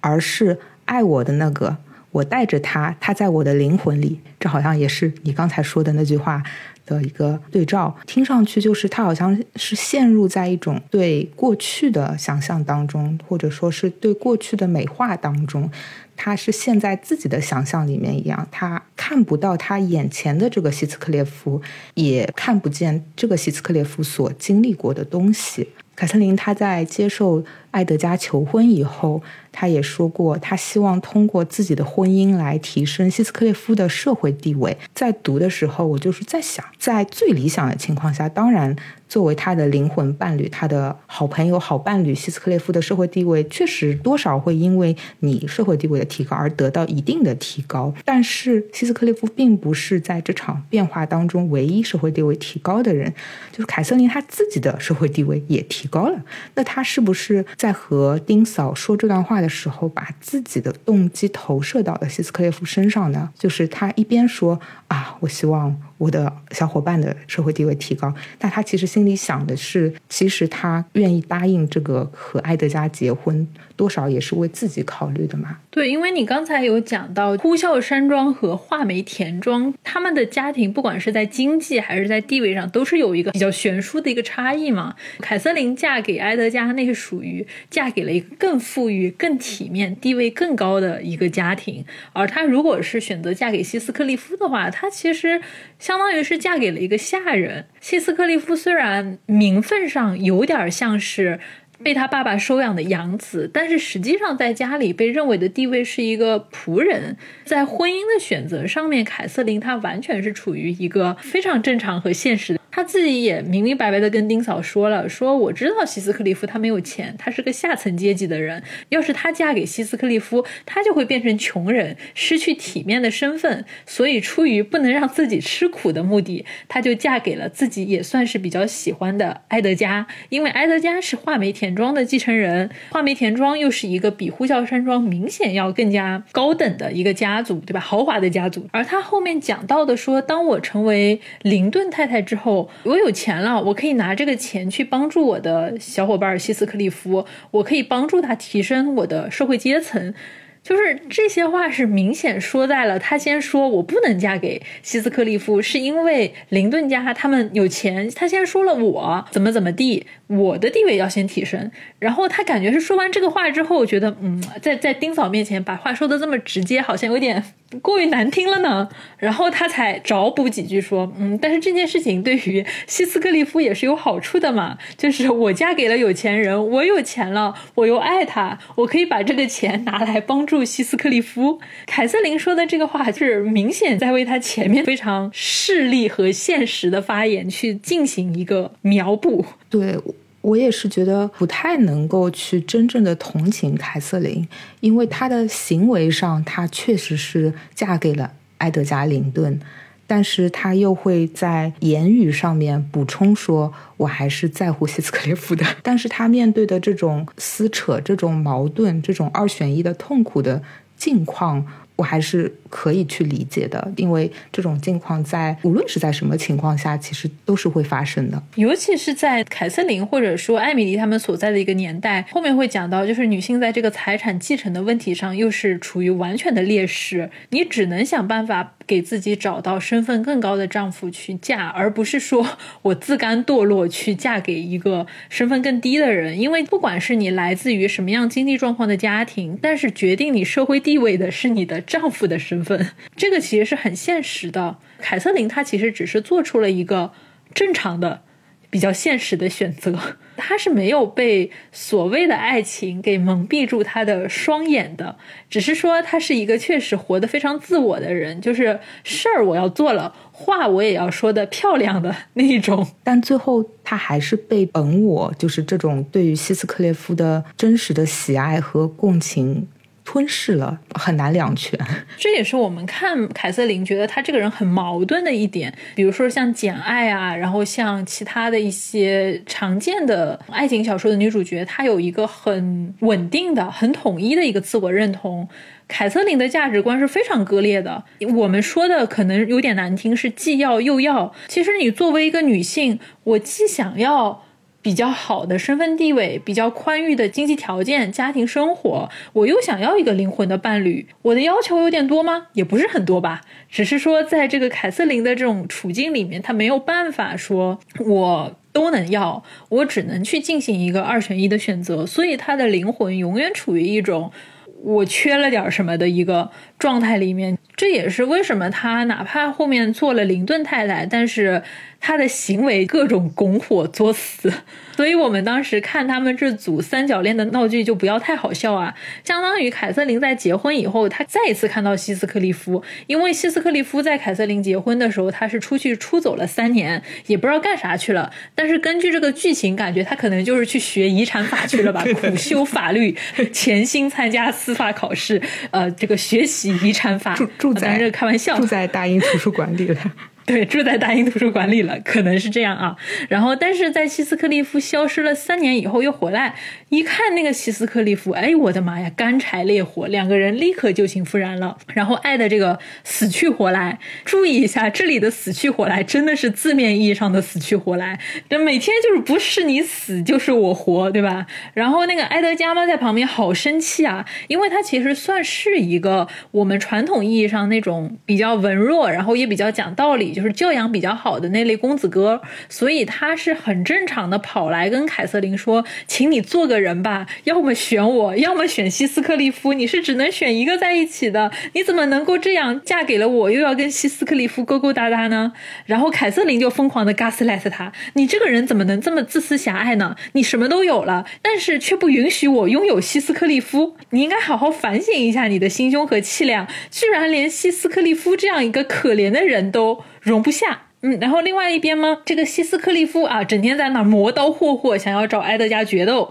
想要抢回凯瑟琳。然后凯瑟琳又在那边巴拉巴拉的辱骂希斯克利夫：“你怎么可以只想着你自己，一点都不考虑别人的幸福？你有没有想过，你要是这么干的话，会对我造成多大的伤害呢？”然后希斯克利夫一气之下又要走啊，然后凯瑟琳又哭天抢地的说：“我爱你，你就是我的命，要是没有你，我就去死好了。我要是死了，就是你害的。”搞得这个希斯克利夫他又离不开凯瑟琳。然后凯瑟琳她又要去嫌弃埃德加没有男子气概，希斯克利夫都闹到你眼前了，你还像个缩头乌龟一样，连冲上去跟希斯克利夫打一架的勇气都没有。但是吧，等这个埃德加真的被逼急了啊，冲上去暴打希斯克利夫，他又要疯狂的辱骂埃德加粗暴莽撞，只知道用暴力解决问题，再一次把埃德加骂得狗血淋头，非常的过得非常的郁闷。看他们的这个三角恋，真的绝对是《呼啸山庄》这本书里面最搞笑的情节之一，真的会看得笑出声，就觉得埃德加真的是好惨一男的，然后希斯克利夫呢也很倒霉，基本上就是被凯瑟琳拿捏的死。死的，当然，我觉得凯瑟琳她自己其实是没有那种拿捏别人的自觉，她没有故意在拿捏埃德加，也没有故意在拿捏希斯克利夫，她真的就是纯粹的在凭借着自己的本能和欲望在支配着这两个男人。我觉得在这个问题上，凯瑟琳她其实非常的纯粹。我觉得其实，在凯瑟琳身上是可以学到很多的。只要你心里只爱自己，只要你只想着自己，所有的事情我舒服是第一原则，你就可以去 PUA 别人，你不需要。刻意的去 PUA 别人，只要你把自己放在第一位，只要你心里除了自己再没有别人，任何人，你周围所有的人都可以成为被你 PUA 的对象。我在看凯瑟琳的时候，我真的是觉得学到了。我也觉得凯瑟琳在对于他的这两个，就是怎么说呢？这两位男性舔狗，对，对于他们的。态度是有一些诡异的，就他的脑回路是有些奇怪的。他在他希斯克列夫林顿的关系当中是这样的。后来希斯克列夫看上了伊莎贝拉，因为伊莎贝拉有这个继承权嘛。即便如此，当希斯克列夫明显的表达了对于伊莎贝拉的兴趣之后，凯瑟琳会把伊莎贝拉往希斯克利夫的怀里送，他会在希斯克利夫面前说：“哎呀，伊莎贝拉其实很害羞哦，他好像很喜欢你哦。”凯瑟琳内心他是并不觉得希斯克利夫真的会娶伊莎贝拉，他觉得这些事情是不会发生的。结果当这个希斯克利夫他又故意表现出：“嗯，伊莎贝拉不错哈，我我可以考虑娶她的。”凯瑟琳就又开始暴起了，就是你怎么回事？你怎么又爱上他了？你这人怎么可以这么做？然后又跑到伊莎贝拉说：“你怎么可以喜欢上希斯克利夫？他就是个禽兽啊！”在伊莎贝拉和西斯克利夫的婚事上面，其实凯瑟琳的态度也是在两极的状态里面反复横跳的。我觉得有一种可能，就是他们都是非常所谓的很贞洁的爱人，在他们之中的关系。是不带性这个东西的。然后我看到过有一个评论家塞西尔，他这样形容凯瑟琳和希斯克列夫之间的关系，说这是一种潮水被月亮吸引，铁被磁石吸引的关系。可能就是因为他们之间的爱是不带性感的，所以对于凯瑟琳来说，那些事情都是不会发生的。他就是这样子去跟他们斗斗嘴，但是不会有任何严重的后果。当然，现实生活中就是会产生后。果的嘛？对，我觉得这个其实是《呼啸山庄》这本小说它读起来非常纯粹的一个点，就是我们刚才一直在强调《呼啸山庄》它很暴力，但是它真的只是纯粹的暴力，它一点都不黄，它不是黄暴，它是纯粹的。暴力，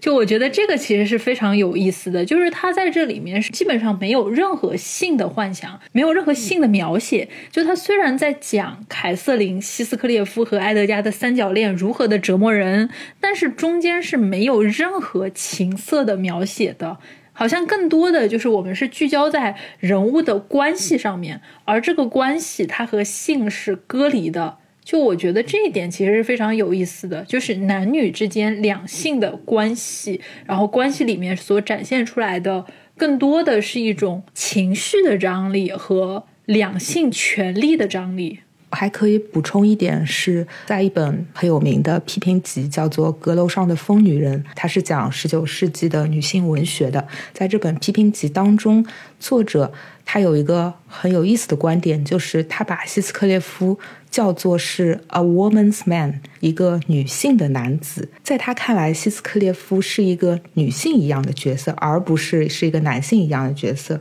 艾德加·林顿虽然举止上相对文雅文弱，但是他其实是那个掌握着男权社会发言权的真正的男性。但是希斯克列夫他是一个 a woman's man。然后这个作者举了一些例子，他说，比如说从身份上来看，希斯克列夫其实是像家里的。女儿们一样是缺乏一个合法的身份的。小希斯克列夫刚刚来到恩肖家的时候，一开始听不懂别人的话，这就显示出他与作为文化载体以及表现男性精神的光荣的语言之间是隔着非常远的距离。然后我们到二代之后也会看到希斯克列夫他对于自己的亲生儿子非常冷酷无情。作者这样说：“他说希斯克列夫切断了文明以血缘关系延续的。”方式和父权统治制的核心，也就是长子继承或者说继承法是互相违背的，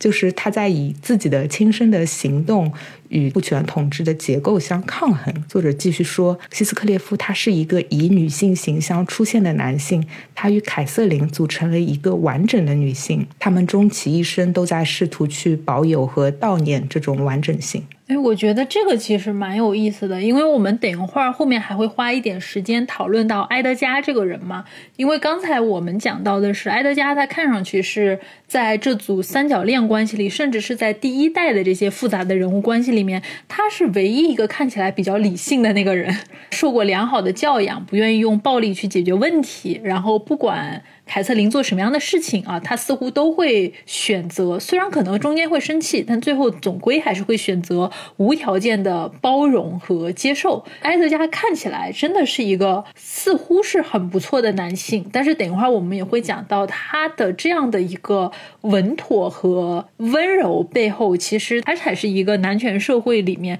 真正有。话语权的这样的一个人，那这个其实我们可以从伊莎贝拉这个人物开始讲。虽然在主角三人团里的多角关系，他虽然只是一个配角，但他依然是个非常重要的人物。呃，就是因为他跟希斯克利夫之间的这个婚姻关系，给这个呼啸山庄的黑暗和暴力的元素添上了非常浓墨重彩的一笔。因为相比于凯瑟琳，其实伊莎贝拉她更像是一面镜子，她能够折射出希斯克利夫和埃德加性格里面非常本质的一些东西。在凯瑟琳的面前，因为有浪漫爱的滤镜，希斯克利夫和埃德加多少还是想在自己爱人面前表现出一些。比较正面的形象，所以他们呈现出来的这个自我，总归还是会更完美一点的。但是到了伊莎贝拉这里，就是这两个男人性格里面最糟糕的一些东西，基本上就暴露出来了。就首先是希斯克利夫，希斯克利夫其实是完全把伊莎贝拉当成报仇工具来使用的。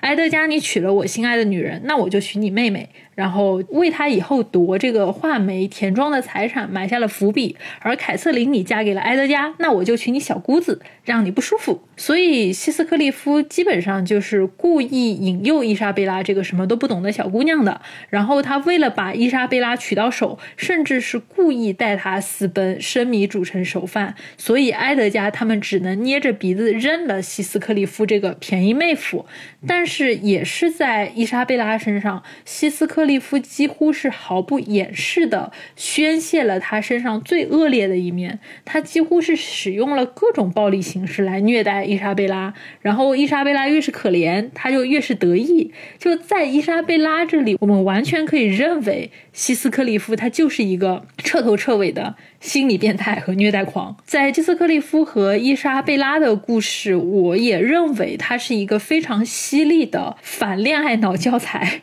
就是让我们看到言情小说里的。浪漫爱是如何被构建出来的？而一个女性她轻信浪漫爱的这种虚假繁荣的假象，她又会带来怎么样惨烈的下场和结果？任何对于浪漫爱文学有不切实际的幻想的言情小说读者，其实你看一看希斯克利夫他怎么评价伊莎贝拉的，几乎都能瞬间下头。然后，任何关于这种霸总文学的浪漫幻想都会破灭的。因为当时丁嫂她看不惯伊莎贝拉竟然被希斯克利夫虐待成这个样子，然后他专门跑过来找希斯克利夫讨说法，跟他说：“哎呀，你看我们大小姐，她曾经在画眉田庄过着这样舒适的生活，结果为了你啊来这吃苦受罪，你还对她不好，就想通过这种方式来唤起。”希斯克利夫内心的那种同情，然后当他同情这个女孩，也许他就会爱上这个女孩。但是现实的情况是呢，希斯克利夫啊，他反而得意洋洋地说：“伊莎贝拉，这是活该，你放弃自己大小姐的身份，还有舒适的娘家，这件事儿不能怪别人，那是因为他在他自己的心中用错觉和谬误塑造了他自己对于希斯克利夫的爱，他把希斯克利夫想象成了一个传奇的英雄，渴望通过自己的付出和奉。”奉献这样的一个强悍又暴力的猛男，对吧？就会给自己独一无二的宠爱，然后他就能够成为一个幸福的女主角。但是实际上，伊莎贝拉的这些牺牲啊、奉献啊，在西斯克里夫看来。不过就是一个没有理性，然后也不独立的一个女人，她在靠着自己的错误幻想在做傻事罢了。伊莎贝拉她越是讨好希斯克利夫，希斯克利夫就越是看不起她。最后，希斯克利夫甚至都说了，他对于伊莎贝拉在他眼前晃的那种厌恶和嫌弃，已经远远超过了他从折磨伊莎贝拉这件事情里面获得的快感。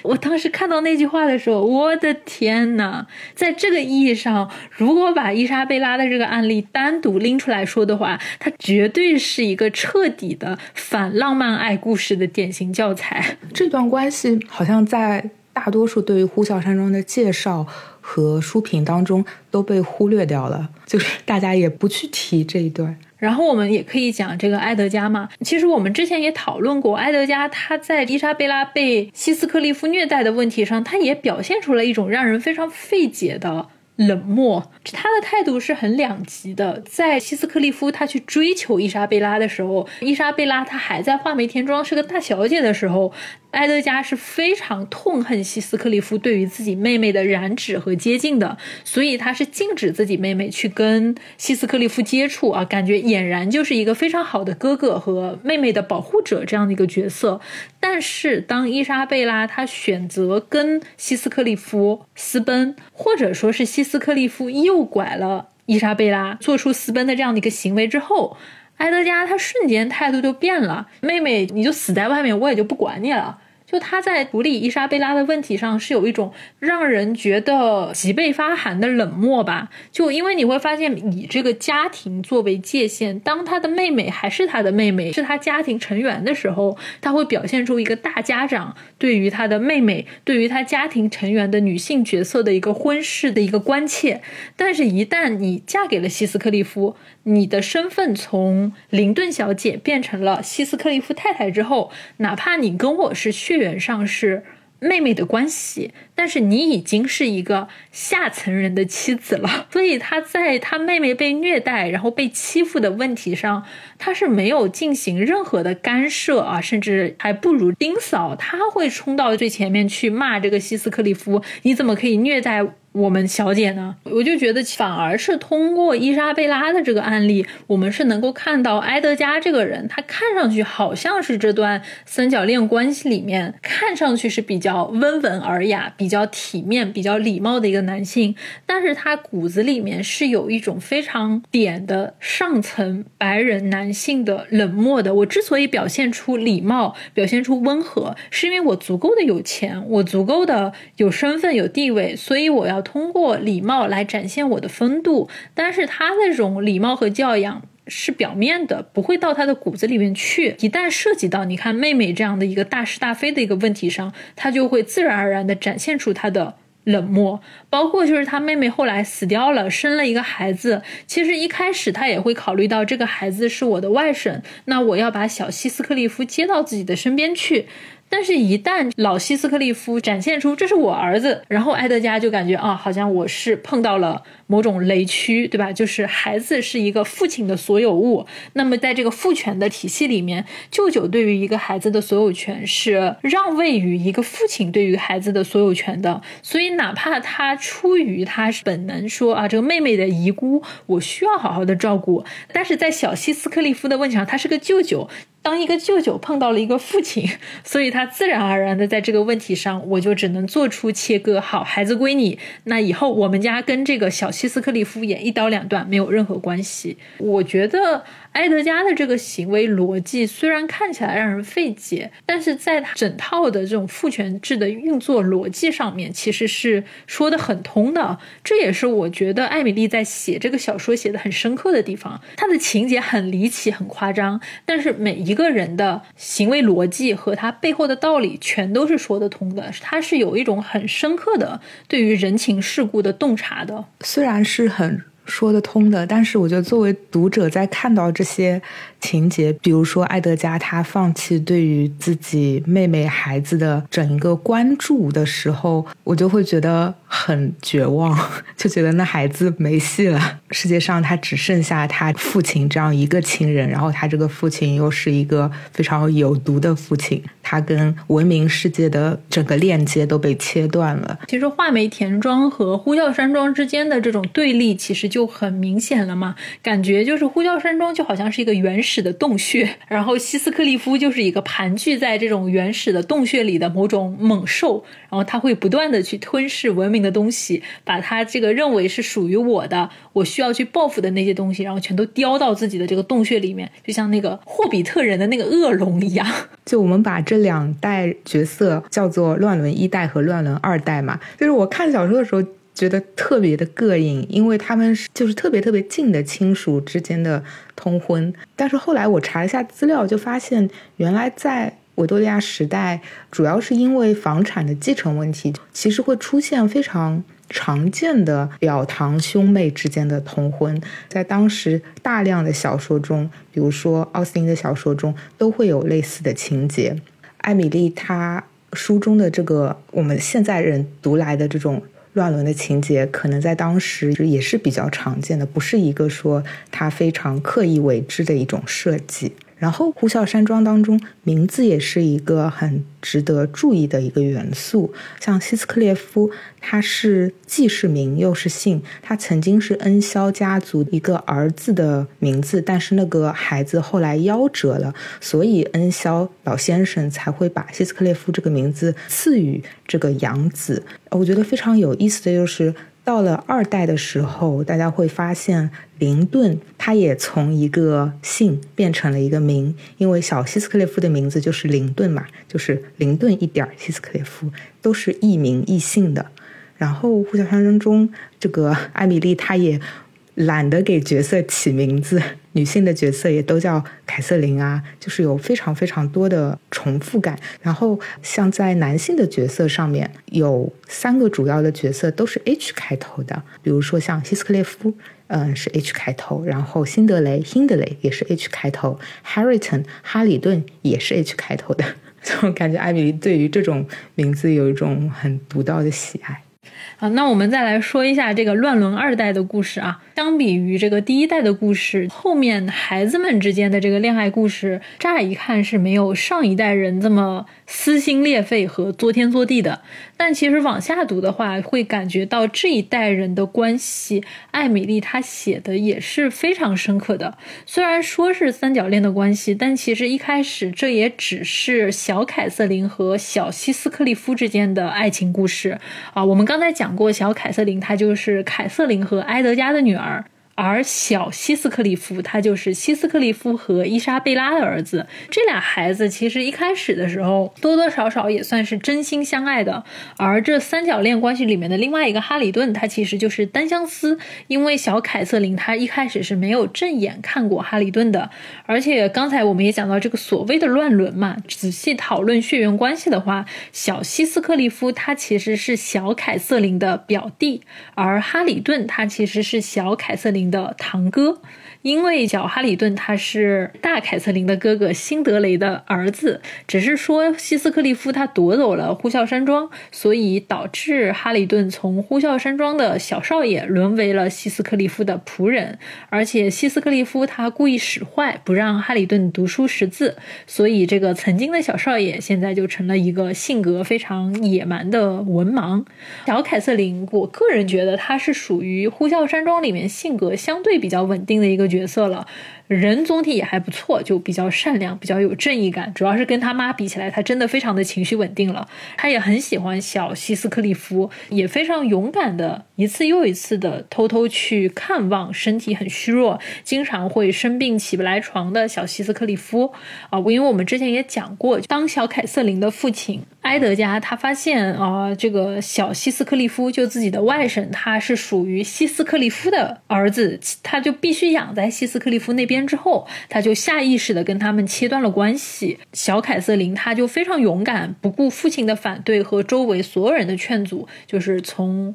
画眉田庄一次又一次的接近呼啸山庄去看望小希斯克利夫。就我觉得这其实也非常有意思，就是人物在这两个地点的反复的切换，其实也非常的。好玩，两个地点住在画眉田庄的人和住在呼啸山庄的人，人物居住地会不断的在画眉田庄和呼啸山庄里面去切换。呼啸山庄像是个原始的洞穴，而画眉田庄它就像是一个文明的殿堂，确实是有很明显的这样的一个对比。包括大凯瑟琳，她小时候不也是一个野孩子嘛？但是当她有一次跟希斯克利夫两个人在外面玩太晚了，回不了家，就路过了画眉田庄。那么凯瑟琳她作为恩肖家的女儿，就被画眉田庄的人迎接了进去。而希斯克利夫他作为一个仆人阶层的一个野孩子，然后就被人家给。拒之门外，自己灰头土脸的回了呼啸山庄。而凯瑟琳她就是因为有过在画眉田庄居住了这么几天的经历，当她回来的时候，竟然脱胎换骨，变成了一个体面的小姐，就感觉好像进去进修了几天，就换了层皮一样。所以我觉得画眉田庄和呼啸山庄之间的这种关系，以及人物在这两个地点的。转换和游走也非常的有意思啊。然后我们回到那个小凯瑟琳和小希斯克利夫的关系，随着他们的长大，他们的关系就慢慢的变质了嘛。因为这一切其实都是在这个老希斯克利夫的算计里面，他已经得到了呼啸山庄。后面我们会讲他怎么得到的。他现在也想抢画眉田庄，因为画眉田庄的现任主人也就是埃德加，他只有凯瑟琳一个女儿，而小希斯克利夫虽然是希斯。斯克利夫的儿子，但是他的母亲是埃德加的妹妹。也就是说，相比于小凯瑟琳，其实住在呼啸山庄的小希斯克利夫，他才是画眉田庄未来的继承人。那么，只要小希斯克利夫他娶了小凯瑟琳，那么希斯克利夫就可以完完整整的接受画眉田庄的林顿家族的所有的动产和不动产。当然，遗产继承问题我们后面再讲啊。就是相当于老希斯克利夫他就非常主动的要撮合小凯瑟琳和小希斯克利夫，而艾德加呢，他知道老希斯克利夫。夫就是个恶棍，所以他拼命的阻挠自己的女儿小凯瑟琳去接近小希斯克利夫，哪怕小希斯克利夫他真的是埃德加自己的亲外甥。就是在这样的背景下，第二代的故事到了一个让我觉得非常震撼的一个环节，就是小凯瑟琳的父亲埃德加病重了，而小希斯克利夫其实本来也就是个病秧子，也病重了，感觉快死了。所以这个时候，老希斯克利夫他是想要加快夺取画。眉田庄财产的进程，那么他就必须要赶在小希斯克利夫死掉以前，让他赶紧跟小凯瑟琳结婚，最好呢，这个婚事还顺便能够把病歪歪的埃德加给气死。于是，在老希斯克利夫的威逼之下，一场抢婚和囚禁的恐怖事件就上演了。其实，相当于是小希斯克利夫他知道了自己老爸的算计，但是他甘愿充当他老爸的诱饵。故意在小凯瑟琳面前扮可怜，哎呀，说我好冷，好孤独，好想要表姐你来亲亲抱抱举高高，就把小凯瑟琳骗到了呼啸山庄。然后呢，他伙同他父亲把小凯瑟琳给囚禁了。大概就是说，你不跟我结婚，我就不放你出去。如果你还是林顿小姐，你就出不去，除非你变成希斯克利夫太太。那个时候，我们在小希斯克利夫的身上真的是看到了另外一种跟之前讲到的老希斯克利夫和埃德加身上截然不同的那种。恶，如果说老希斯克利夫的恶本质上是一种暴力和无序的话，那么埃德加的恶那是一种冷漠和傲慢，而小希斯克利夫的恶就是一种彻头彻尾的自私。其实小凯瑟琳她是真的喜欢小希斯克利夫的，也不是不愿意嫁给他，但不是这个时候嘛，而且是通过诱拐、强迫和威胁的方式。结果，这个小希斯克利夫干脆就在那儿撒泼打滚，哭得稀里哗啦的，对小凯瑟琳求饶：“你不能走，你走了，我爸会打死我的。既然你爱我，你就留下来跟我一起吧，你就来跟我结婚，就是在救我。你要是走了，我就是被你害死的。我现在已经病得很重了，很快就要死了。但是我想死的时候，你能够陪在我身边。”当时我就觉得，其实小希斯克利夫才是大凯瑟琳的孩子吧？感觉他把他这一套真是学的一样一样的。嗯，我也是觉得，像小希斯克利夫让我觉得很恐怖的地方，就是他的行为上是排斥这个表姐的，他不想跟这个表姐处，他嫌他表姐给他写情书，觉得你为什么一天到晚要写那么多字给我看？他就是态度上是非常排斥他。那么小凯瑟琳想啊，既然你不喜欢我，那我走好了。然后他走了几步以后，小希斯克利夫就在后面喊了他一声，说：“凯瑟琳，你不要走呀。”让人觉得说，嗯，你想要的到底是什么？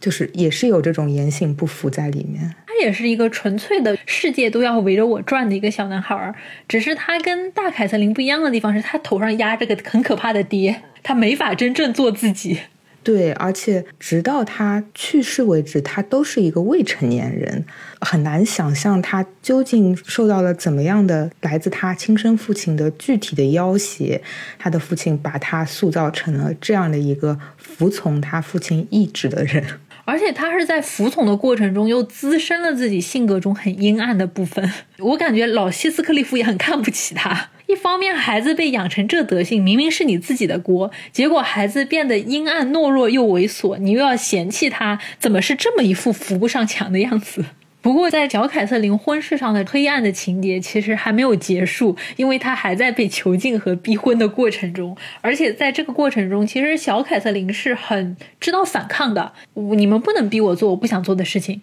然后在这个过程中，他就被老希斯克里夫暴打，真的也是字面意义上的暴打，就是头破血流、满地找牙。他第一次想逃的时候，老希斯克里夫就是给他头上一顿啐。然后小凯瑟琳反应过来的时候，还在捂着自己的头。天呐，我的耳朵还在不在？在那边哀嚎。然后在后面也有好几次，就是他被关在阁楼上的时候，被老希斯克利夫打到满嘴是血，真的这个画面很恐怖。他一边要遭受这个老希斯克利夫在物理上、在肉体上暴打，另外一方面呢，他还要被这个小希斯克利夫进行情感勒索。都这么惨了，小希斯克利夫还要在边上跟他说：“哎呀，既然你爱我，你就留下来，在这个地方跟我一起受苦嘛。既然你爱我，你跟我一起受苦是你应该做的。你怎么可以把我一个人丢在这里受苦呢？我多可怜，多凄惨啊！而且就是很恐怖的一个地方是在小凯瑟琳她被打的时候，这个小希斯克利夫他是觉得很开心、很幸灾乐祸的，因为本来他好像是表现的很喜欢自己这个像白月光一样的表姐，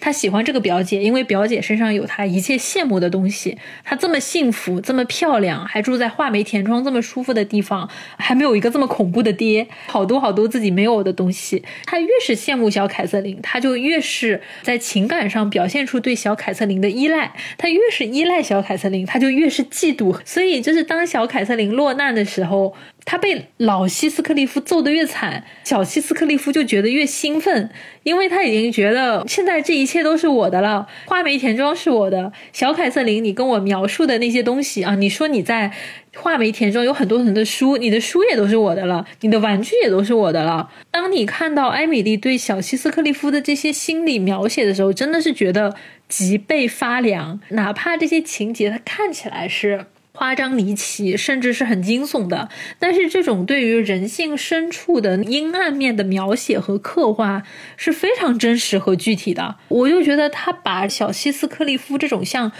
毒蛇一样的人格，就真的是写的非常的透彻。其实我在看二代的小希斯克列夫的时候，我会想到一本小说，叫做《秘密花园》，它也是二十世纪初那个美国作家写的。它的整个故事就像是对于小凯瑟琳和小希斯克列夫的这一段。虐恋的改写，把它终于改写成了一段非常健康的关系。在《秘密花园》里面的女主角是一个叫玛丽的小女孩，她的父母双亡，一开始是生活在英属印度，后来他就被送往一个贵族舅舅位于约克郡的一栋乡村大宅之中，是不是很像田庄？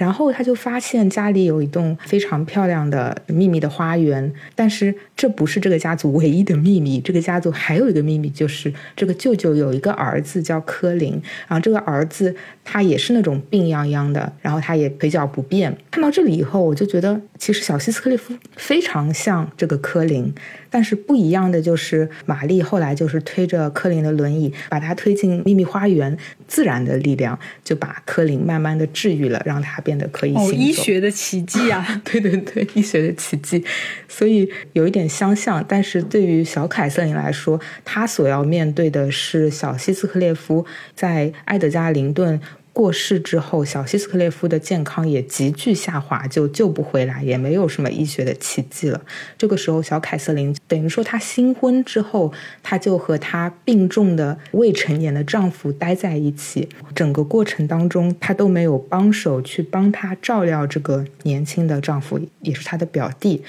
甚至有一个情节是说，小凯瑟琳她被非常冷漠的对待，然后她跟他们呼啸山庄的管家齐拉说：“我的表弟也是我的丈夫，他已经快要不行了。”然后齐拉的反应是他听完又躺下去躺了十五分钟。三角恋里面还有一个不起眼的哈里顿，这个哈里顿其实说实话，我对他也没有太多的好感啦。虽然故事的最后是哈里顿跟小凯瑟琳幸福的生活在一起，哈里顿也拿回了他的呼啸山庄，而小凯瑟琳跟他也一起搬回了画眉田庄居住，也算是一个比较好的大团圆的结局。但是这个哈里顿他真的让人觉得非常的不舒适，因为在这段三角。小恋的关系里面，就是在小凯瑟琳和小希斯克利夫两个人搞得要死要活，以及小凯瑟琳她被囚禁在呼啸山庄里面，被虐待，然后被暴打，被逼婚。因为哈里顿那个时候他是被老希斯克利夫放在呼啸山庄里当仆人的，他其实是见证了这一切。他明明是喜欢凯瑟琳的，但是他什么都没有做，他没有对凯瑟琳释放出太多的善意和帮助，而偏偏就是在小希斯克利夫死了之后，哈里顿他开始出现在小凯瑟琳的面前了，就感觉有种时机有一点点的过于的微妙了。如果说小凯瑟琳落难了，然后被囚禁在呼啸山庄里面，你作为一个仆人，你做不了什么事情。但是你如果在这个时候对凯瑟琳也算是释放一些善意，去给她提供一些帮助，那么在小希斯克利夫死了之后，你适当的去放大你的善意，适当的去表达你对凯瑟琳的欲望，这样的话，我们作为旁观者。会觉得好接受一点，但是偏偏就是这个哈里顿呢，他是在凯瑟琳落难、小希斯克利夫、凯瑟琳名义上的这个丈夫还活着的时候呢，什么都不做，袖手旁观。偏偏等小希斯克利夫死了，然后他开始凑上前来表达他对小凯瑟琳的爱慕、好感和帮助，会觉得这个人他在暗搓搓的是等着人家的丈夫死了好接盘，然后他才上去。是好的吗？我又觉得艾米丽在这个地方，她绝对是故意把哈里顿写成这个样子的。虽然最后她给了哈里顿和小凯瑟琳一个 happy ending，但是我们会看到，在这组 happy ending 里面的那个男主角哈里顿，他是一个存在感不高。然后你如果仔细去推敲他的人格的话，这也是一个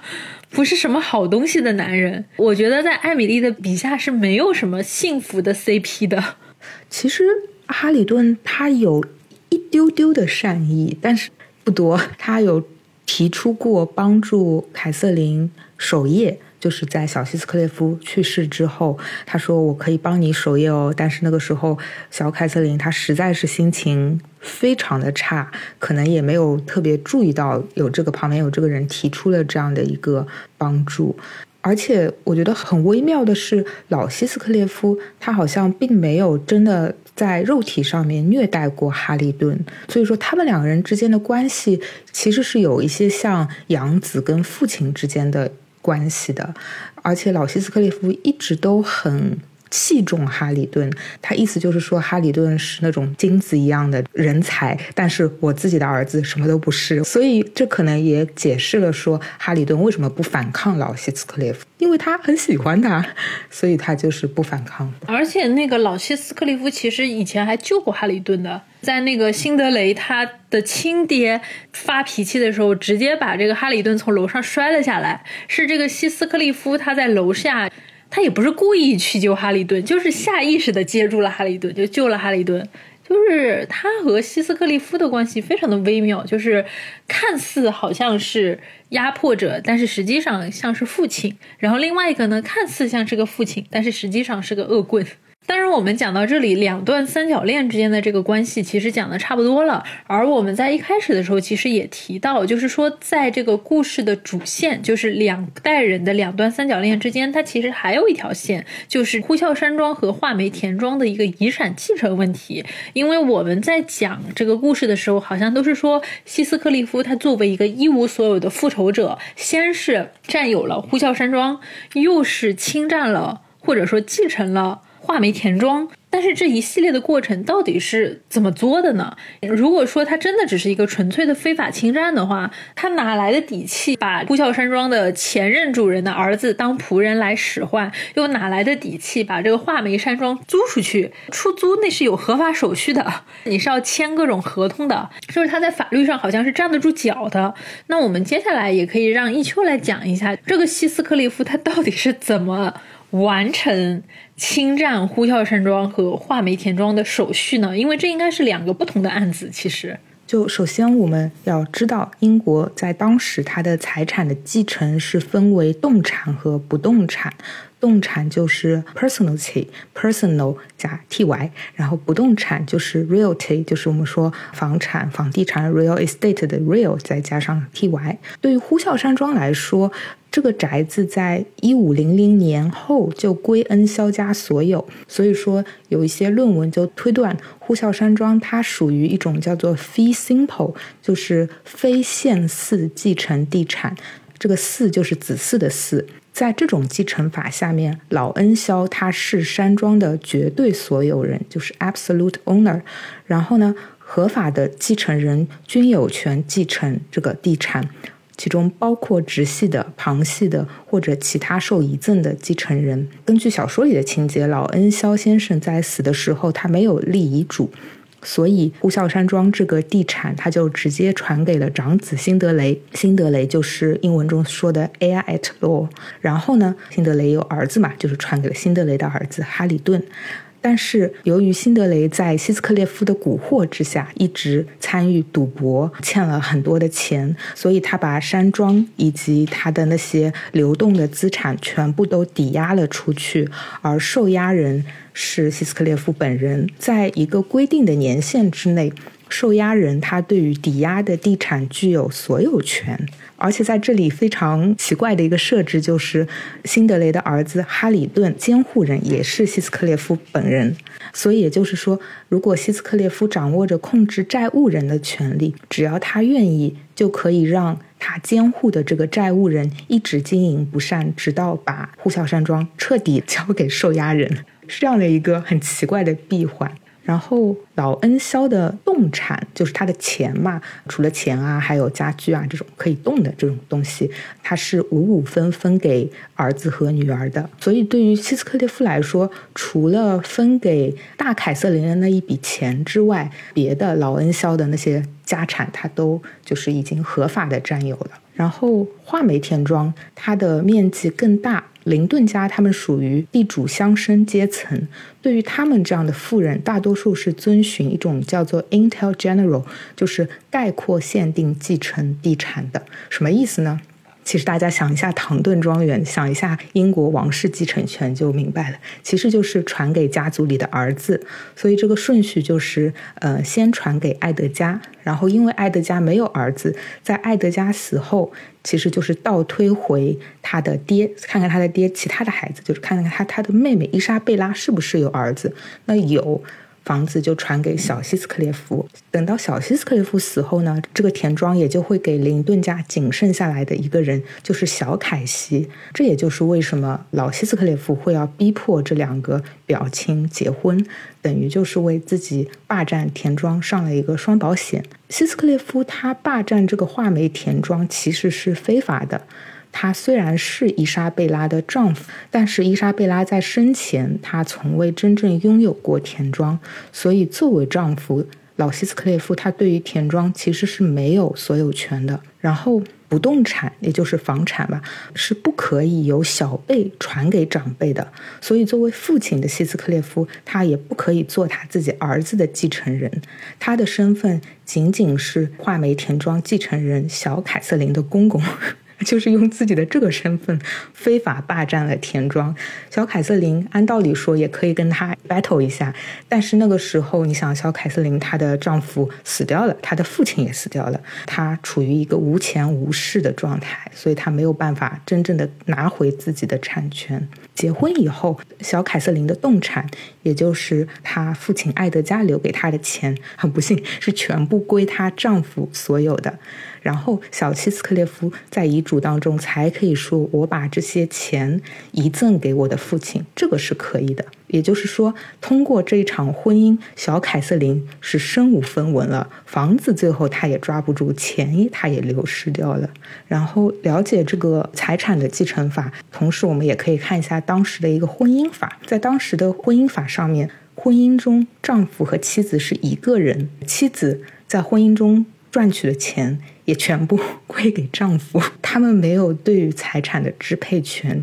已婚的妇女完全从属于丈夫，这也就是为什么小凯瑟琳拿着那么丰厚的嫁妆进来，但是瞬间她的所有钱都是归于小希斯克里夫名下了。然后在当时离婚非常的难，除非是出现那种极端的乱伦的情况，不然妻子是很难争取到离婚的。分居的妇女能不能看到自己的孩子，是要看丈夫的颜色。然后母亲和孩子单独生活的可能性也非常的低。所以我们可以想到，小希斯克列夫小时候。他还是和他的母亲伊莎贝拉有那么一段母子相依为命在伦敦的这个岁月，这个在当时看来其实是比较少见的一个情况。所以小希斯克利夫一回到北方约克郡的老家，那老希斯克利夫当然可以名正言顺的把这个儿子留在自己的身边。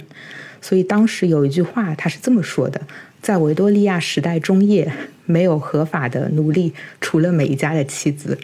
哎，所以其实，在整个侵占画眉田庄和呼啸山庄的过程中，西斯科利夫他所做的绝大多数的流程都是合法的，除了最后一个，就是画眉田庄不能通过他的儿子，就是反向把他的这个老爸列为继承人。其实，其他的所有的环节都是合理，甚至是合法的，就他甚至都不能叫侵占，他只是。按照流程设计了整个继承的过程而已，所以我们说这三年他一定是在那里研读法律。通过小凯瑟琳这个案例，我们是能够看到女性在这个财产问题上的一个绝对的弱势的。就是一方面，对方可以通过婚姻的手段来设计你，夺走你的财产，让你身无分文；但是另外一方面，你你作为一个没有丈夫的女人，作为一个通过法律能够合法继承财产的女性，你依然没有办法在这样的一个环境里面去守护你的财产。这就是为什么那些。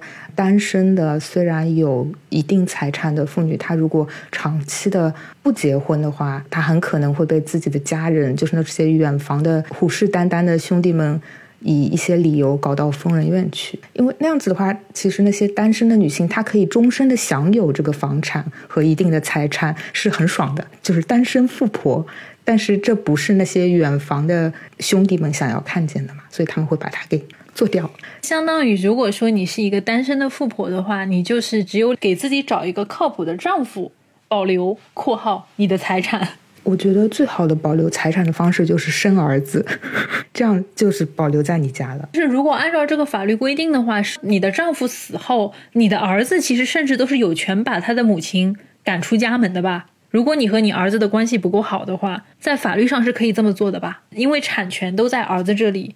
房子也是儿子的，然后他把你赶出去。青蛙能不能赶出去不知道，但是继母肯定可以赶出去的。比如说，在简·奥斯汀的第一部小说《理智与情感》当中，一开头就写到 Dashwood 姐妹俩，她们的房子在她父亲死后，两姐妹以及老母亲就被父亲头婚时候的那个儿子赶出去了，所以他们就是被。从自己的家里赶走了，就是一瞬间，人家就走进他们自己的家，在那里搬家具。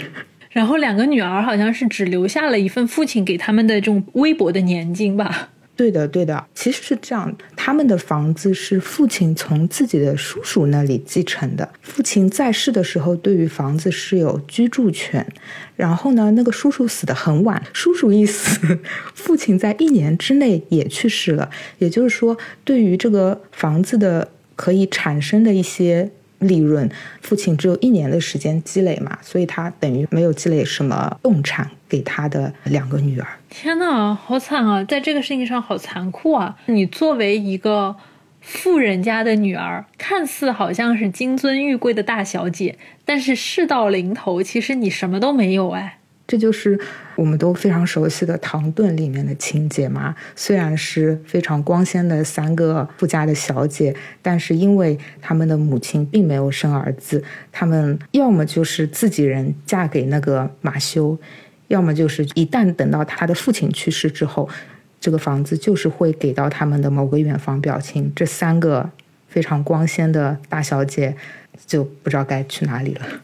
但是其实英国历史上，尤其是勃朗特姐妹的时代，她还有两位非常有名的女富婆，一位是安妮·李斯特，还有一位就是她的爱人安沃克。安妮·李斯特她是坐拥了那套叫做 Shipton Hall 嘛，然后安沃克的话，她的房子就更大，是庄园级别的。李斯特是这样子的，李斯特家里是有四个儿子，三个女儿，但是活着长大的只剩下妹妹玛丽安和。安妮两个人，他们是从自己的伯伯那里继承了这个房产。然后安沃克的话，也是因为家里没有儿子，他的弟弟约翰非常的命苦，他是在蜜月的时候，不知道为什么就突然死了。然后约翰他是有小孩，但是这个小孩也很不幸是小产，啊，没有活下来。然后呢，他的弟弟的太太因为。没有被罗列在他们父亲的遗嘱当中，所以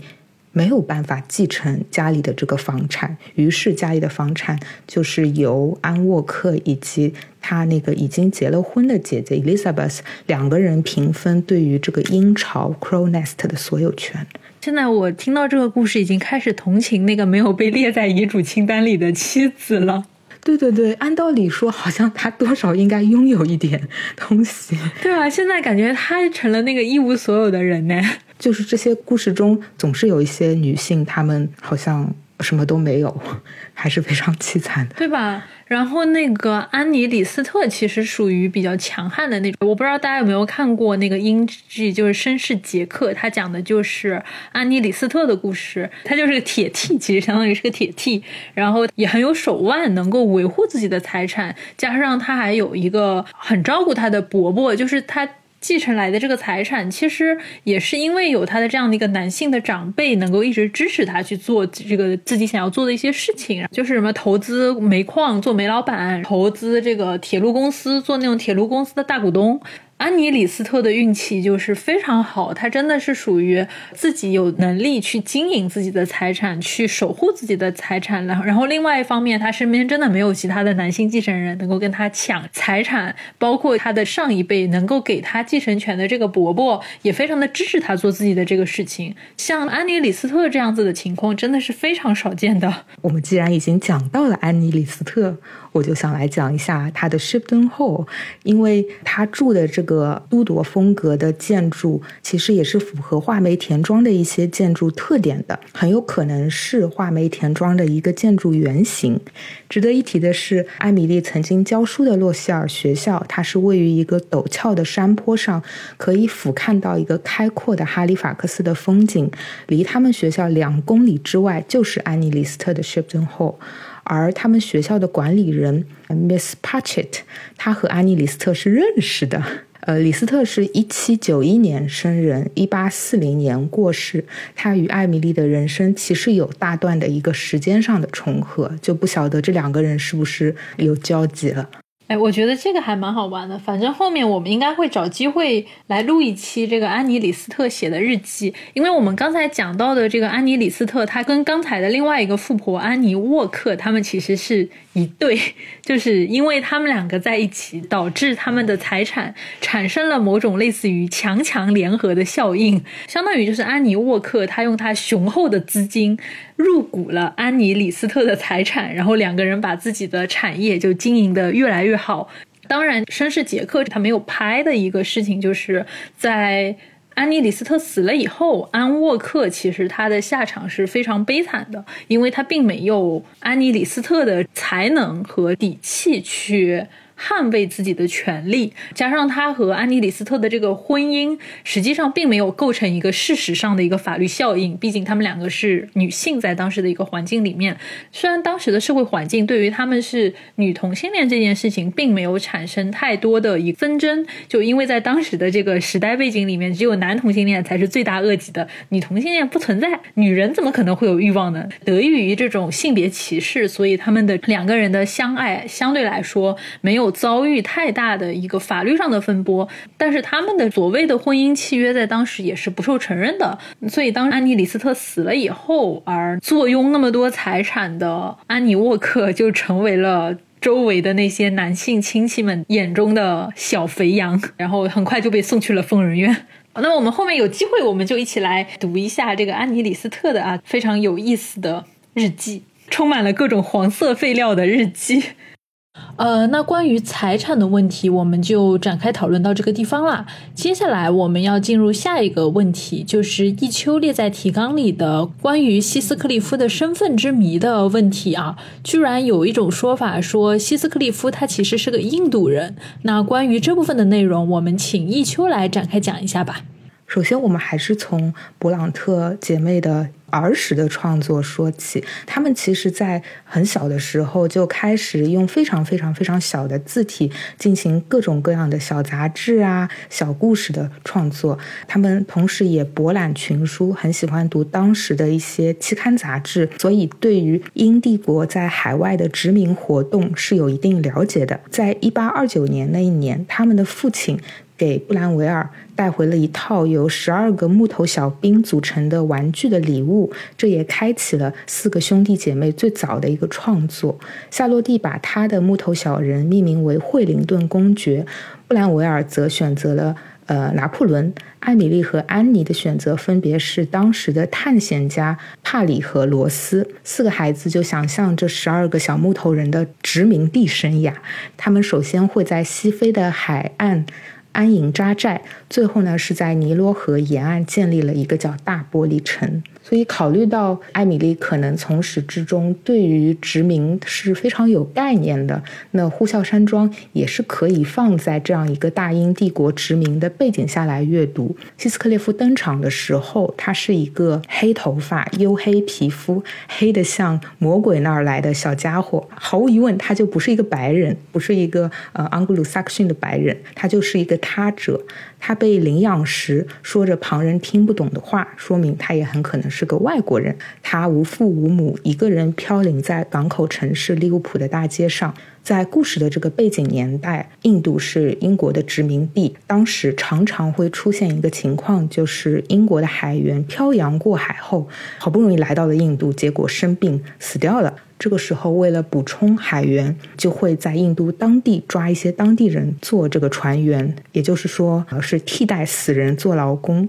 然后我们就可以想到，当希斯克利夫来到呼啸山庄的时候，他被给予的也是一个死去孩子的名字。这种作为死者替代者的微妙的身份，可能多少也暗示了他有可能是一位印度海员的孩子。书中有一次，丁嫂她讲了这样一段话来。鼓励希斯克列夫说：“也许你父亲是个中国的皇帝，母亲是印度的皇后，他们俩中间一个人只要用一星期的收入，就能把呼啸山庄和画眉田庄一块买过来。而你是被恶毒的水手绑了票才带来英国的。当时英国向中国大量的走私鸦片，所以说这里的两个国家，印度和中国，并不是。”嗯，很随意的提到的两个国家，而是当时英帝国在海外的主要的资本的来源。无论是呼啸山庄还是画眉田庄，这里面的人对于作为外来者的希斯克列夫的这种很恶劣的态度，他们让他做苦工啊，剥夺他受教育的权利啊，侮辱他啊等等种种行为，其实。也对照了殖民者在殖民地的行为，而希斯克列夫他的复仇，他把钱和房子全都占为己有，这也是一种反抗殖民者的行为，正是殖民者所恐惧的。所以说，从一定程度上来说，艾米丽她写出了一种大英帝国在盛期隐隐存在的集体焦虑，这也可能是这本书在出版时显得那么令人震惊，显得那么打引号的粗俗的一个原因。有的批评会说，呼啸山庄它完全没有一个十九世纪英国社会的背景嘛，它是一个非常封闭的环境。但是如果从这个后殖民角度来看的话，它虽然只有寥寥几笔，但是它似乎还是有一些关照到这整个时代的背景的。我，何止是关照到啊！就是因为我们其实整体读下来，会发现他写的非常的精确。就还是那句话，就是他有很多耸人听闻的情节，但是每一个情节、每一个事情，就是落到实处，它都是可能发生在现实中的。包括就是我们刚才讲到的这条遗产继承的暗线。它是完全可以和当时的法律精确对应上的，包括就是最后看似好像不合理的那个点，就是希斯克利夫作为父亲，他没有办法从小希斯克利夫那里合法的去继承画眉田庄，但是他依然通过限制小凯瑟琳的身心自由的方式。占有了画眉田庄，就是哪怕这个环节它看似在法律上是不合法的，好像是在整个就是他霸占两个田庄过程中某个对不上的一个链条，但是实际上现实中你就是可以这么对待一个富婆的，它也是一个合情合理的事情，所以我觉得这个是呼啸山庄，它真的。写的非常的现实的一个点，所以他去反映这种时代的焦虑性，应该也是可以很准确的去捕捉到某些东西吧。艾米丽真的很厉害呢。对，但是对于一八五零年代艾米丽的第一批的读者来说，她还是被誉为斯芬克斯之谜，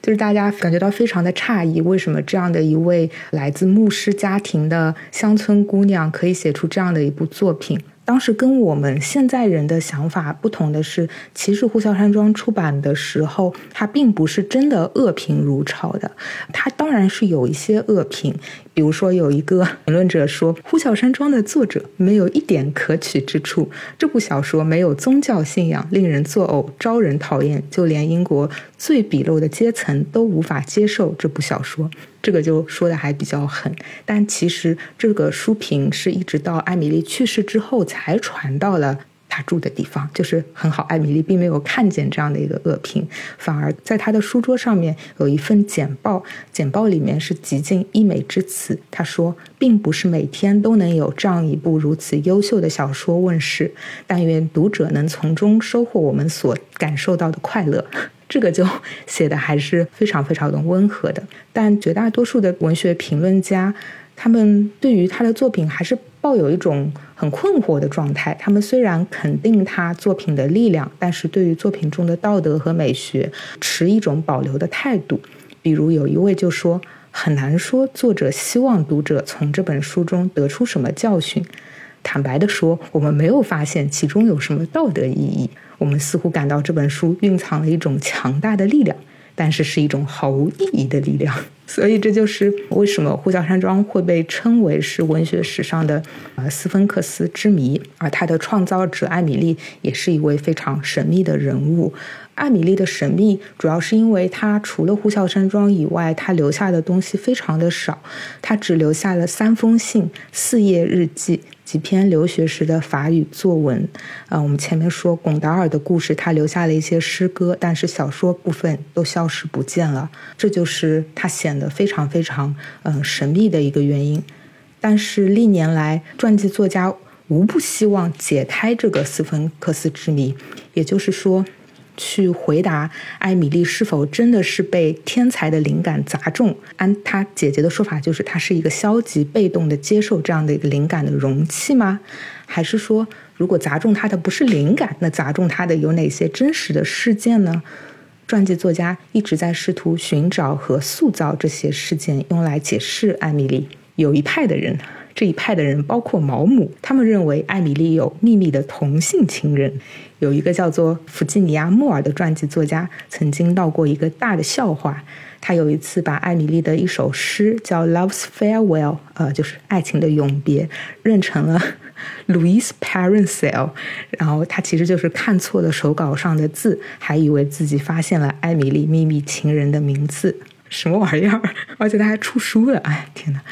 关于艾米丽的人生，最有所谓的权威性的叙述，一个是她姐姐夏洛蒂写过一篇，呃，我的两个妹妹的生平纪略，还有一个呢，就是在夏洛蒂去世后两年就出版的一个夏洛蒂勃朗特传记。这个传记是由当时夏洛蒂的好朋友伊丽莎白·盖斯卡尔写的。盖斯卡尔夫人她自己是个非常优秀的小说家，她出版过包括《南方与北方》《锦绣佳人》这样的脍炙人口的，到现在也是非常好看的小说。所以说，在这个传记当中，它有非常多的描述是具备极强的画面感和戏剧性，也对于后世想象和塑造艾米丽产生了非常大的一个影响。但是，盖斯卡尔夫人所写的这些小故事是不是真实发生过呢？盖斯卡尔夫人其实没有和艾米丽打过照面，因为每次来找 夏洛蒂玩的时候，艾米丽都是躲在房间里面不出来见人的。她的这个传记主要依靠的是他们老父亲帕特里克的讲述。那帕特里克在面对一个自己所有的孩子全部都走得比自己早的情况下，这个老父亲的讲述是不是可靠？我们也要打一个问号。另外，考虑到盖斯卡尔夫人自己是一个优秀的小说家，哪些是她的想象呢？哪些是她的虚构？哪些是她的非虚构？之间的界限也非常的模糊。我这里可以举一个著名的事件，就是在很多的传记作品中都会出现一个情节，是说艾米丽曾经徒手教训了一条叫做 Keeper 的狗，是因为 Keeper 不听主人劝，偏偏喜欢睡在床上。然后盖斯卡尔夫人就写道：“艾米丽来不及拿手杖或棍子，担心他扑向她的咽喉，卡住她的脖子。趁他尚未跃起，艾米丽就紧握着拳头打向那只狗血红凶狠的眼睛。Keeper 几乎就被打瞎掉了。后来，艾米丽本人给那个狗肿胀的头热敷，并且照料这个狗。”后人拜访哈沃斯村子的时候，询问过他们家的仆人玛莎，后者表示对这件事情没有印象。但是玛莎说：“我记得艾米丽确实曾经勇敢地把 Keeper 从其他狗的撕咬打斗中拉开，这个就很正常了。”然后，当我们回头再看这一段暴揍狗子的段落的时候，会意识到这个和。艾米丽一个热爱动物的这样的一个形象是非常有出入的，而且仔细的读会发现，这段与《呼啸山庄》里面凯瑟琳被艾德家的狗咬了脚踝以后，希斯克列夫他曾经徒手把石头往狗的喉咙里塞，这和盖斯卡尔夫人所写的。扑向他的喉咙，卡住他的脖子，非常的相似。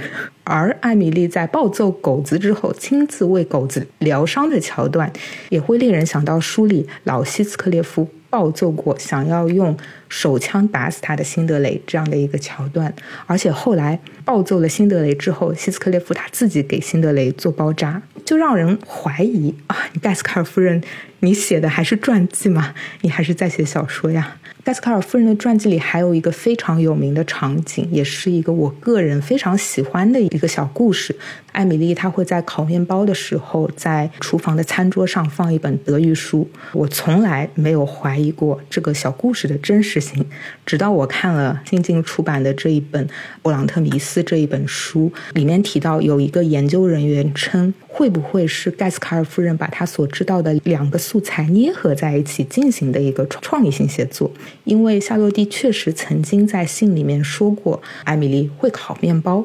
然后呢，在《简爱》里面有呃里弗斯姐妹学习德语的一幕，但在有一些人的研究发现，并没有人真的看到过艾米丽烤面包时会读德语书这一件事情。这一幕后来在盖斯卡尔夫人自己的小说《菲利斯表妹》里面也重现了，就是书中的女主人公一边削着苹果，一边研究着但丁。难道这些场景都是虚构出来的吗？对于真实事件的考据的终点，似乎都变成了一片虚无。想到这一点，不禁让人有些伤感。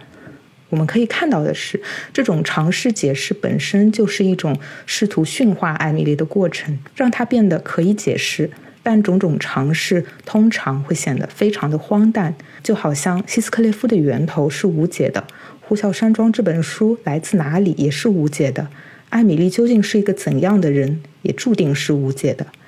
也许在面对这样一位作家的时候，我们要做的就是接受这一种无解。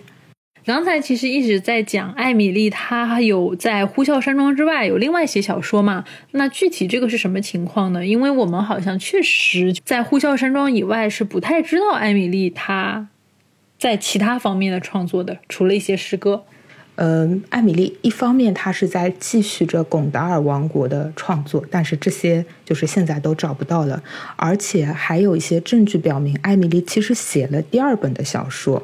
因为在他们老父亲过世之后，夏洛蒂的丈夫他把很多的东西就是都带走了，其中就包括了艾米丽的书桌。但是后人发现，艾米丽的书桌里面其实有一封来自出版商托马斯牛比的信，其中有这么一句话，他说：“如果。”他超过了你的第一部小说，那你会成为一名一流小说家。如果他有所欠缺，那批评家会说你在第一部小说里耗尽了自己的才华，现在你江郎才尽了。这封信的抬头是“尊敬的先生”。考虑到牛比他也是安妮的出版商，这封信上也是可能是写给安妮的。但是呢，安妮的第一部小说《阿格尼斯·格雷》相对来说是没有水花的。没什么讨论度的作品，所以说这封信写给艾米丽的几率是非常大的。但是无论如何，她的什么手稿都已经完全消失不见了。其实今天已经聊了很多了，但是最后我还是想听立秋来聊一聊我们这个旅游话题啊。作为勃朗特粉，当年你在英国的时候，应该也是去探访他们的故居和那个小镇的。那接下来我们在最后的环节也听一秋来分享一下你的经历吧。没错，我去过两次勃朗特姐妹她们的老家哈沃斯村，其实现在就是一个非常热门的旅游景点。然后过去的交通工具也非常的方便。我有一次是从布拉德福德那里坐公交车，然后来到的哈沃斯这个小镇的山脚下。然后还有一次呢，是途经基斯利，坐了小火车，蒸汽小火车。来到了哈沃斯这里，但是会要走一段路。就是两种交通工具。基斯利这个地方也是离哈沃斯村非常近的一个小镇。这个小镇呢，是但凡她们姐妹要去远的地方，都是必经之地。而且当时夏洛蒂在置办自己的婚纱的时候，也是在基斯利这个地方置办的。和勃朗特相关的这种朝圣路线，当然是围绕着。牧师住宅的，但除了牧师住宅之外，很多人都非常想去拜访这个被称为呼啸山庄原型的地方，就是 Top Withings。它是一个位于荒野上面的，你需要徒步流够 三四个小时的一个很遥远的一个山头。但其实呢，Top Withings 这个被遗弃的农庄。其实是夏洛蒂的一个好朋友，叫艾伦纳西。他在为呼啸山庄的第一位插图画家提供灵感的时候，他把这个方向指给了他看。但是这个农宅本身是非常非常非常小的，所以说它与呼啸山庄之间的相似的地方，可能只是这个前不着村后不着店，荒原上遗世独立的地理位置，而非建筑本身，而且。我觉得很令人失望的就是这个建筑，它是一个后来新修过的。你会看到砖头非常的新，它没有什么历史的痕迹在那里。不过等你徒步到了那里以后，确实会发现这是一个就是海拔上的一个高点，风确实是挺大的。然后你四下望去也是一片荒凉。夏维亚普拉斯和他。的丈夫泰德修斯那个时候也是去过 Top Withings 这个地方，然后用普拉斯的诗歌说，那里是光秃秃的荒原，没有颜色的天空，爱神的屋子，低矮的窗，不是什么宫殿的地方。呼啸山庄它有的一个建筑外形原型，可能是坐落于哈利法克斯山上的一座叫做 High Sunderland Hall 高桑德兰大宅。这栋建筑的大门上有着非常夸张丑陋的雕塑，与呼啸山庄门屋前大量稀奇古怪的雕塑，特别是正门附近许多残破的怪兽和不知羞的小男孩这样的书里的描述是不谋而合的。但是现在大家过去也是找不到了，因为这个大宅因为年久失修，早在一九五一年的时候就已经被夷平了。所以总体来说，你觉得这是一趟怎么样的旅程呢？而且你去了两次哎。对，我去了两次。第一次的时候是一个大晴天，一点都没有呼啸山庄的感觉，就觉得天色非常的好，而且它的这一路上去，两边全都是纪念品商店，就是你仿佛在牛津街上面走一样，非常的热闹，非常的繁华，你就有点找不到当时的那种感觉。第二次去的时候，我留够了足够的时间，所以我和。朋友一起就是徒步到了 Top Withings 这个点，然后还有个折返，但是因为时间计算不对，一整个来回确实要花很长很长很长的时间，我们就没有能在约定好的时间去那个民宿，然后就是被民宿的 host 骂了。而且顺便还可以去看那个李斯特的那个 Shipton。对对对，Shipton Hall。嗯，我其实没有去过哈利法克斯，但是如果有机会的话，肯定是会往那个方向走，因为看了李斯特的 Shipton 后，就可以去看现在的那个洛希尔大宅，因为 Low Hill 的那个那栋房子现在还在那个位子上，就是艾米丽当时教书的地方，只不过只不过不能进去了，因为这是个私人住宅，但是你可以在外面看一看。哎，所以其实相当于，如果合理规划的话，那一整条路线是很好走的，就是因为你有很多值得去的地方，然后他们其实靠的都很近，又能够串联起不同时期，甚至是同时期的一些有意思的人。那我们差不多今天聊到这里，哇，我们录了差不多三个多小时哈，因为就是有很多可以讲的关于他的那种人生的故事吧。其实还有一些我没有讲。就是我没有吐槽那个电影，大家可以去我的公众号上看。对，就感兴趣的话去看，我到时候会把它公众号放在节目的 show notes 里面，可以去看一下这个对比，还蛮好玩的。行，那我们这期节目就到这里啦。那谢谢一秋来到我们的节目，也期待一秋下一次继续跟我们一起来读安妮李斯特的日记。好，那么我们今天就到这里，拜拜，拜拜。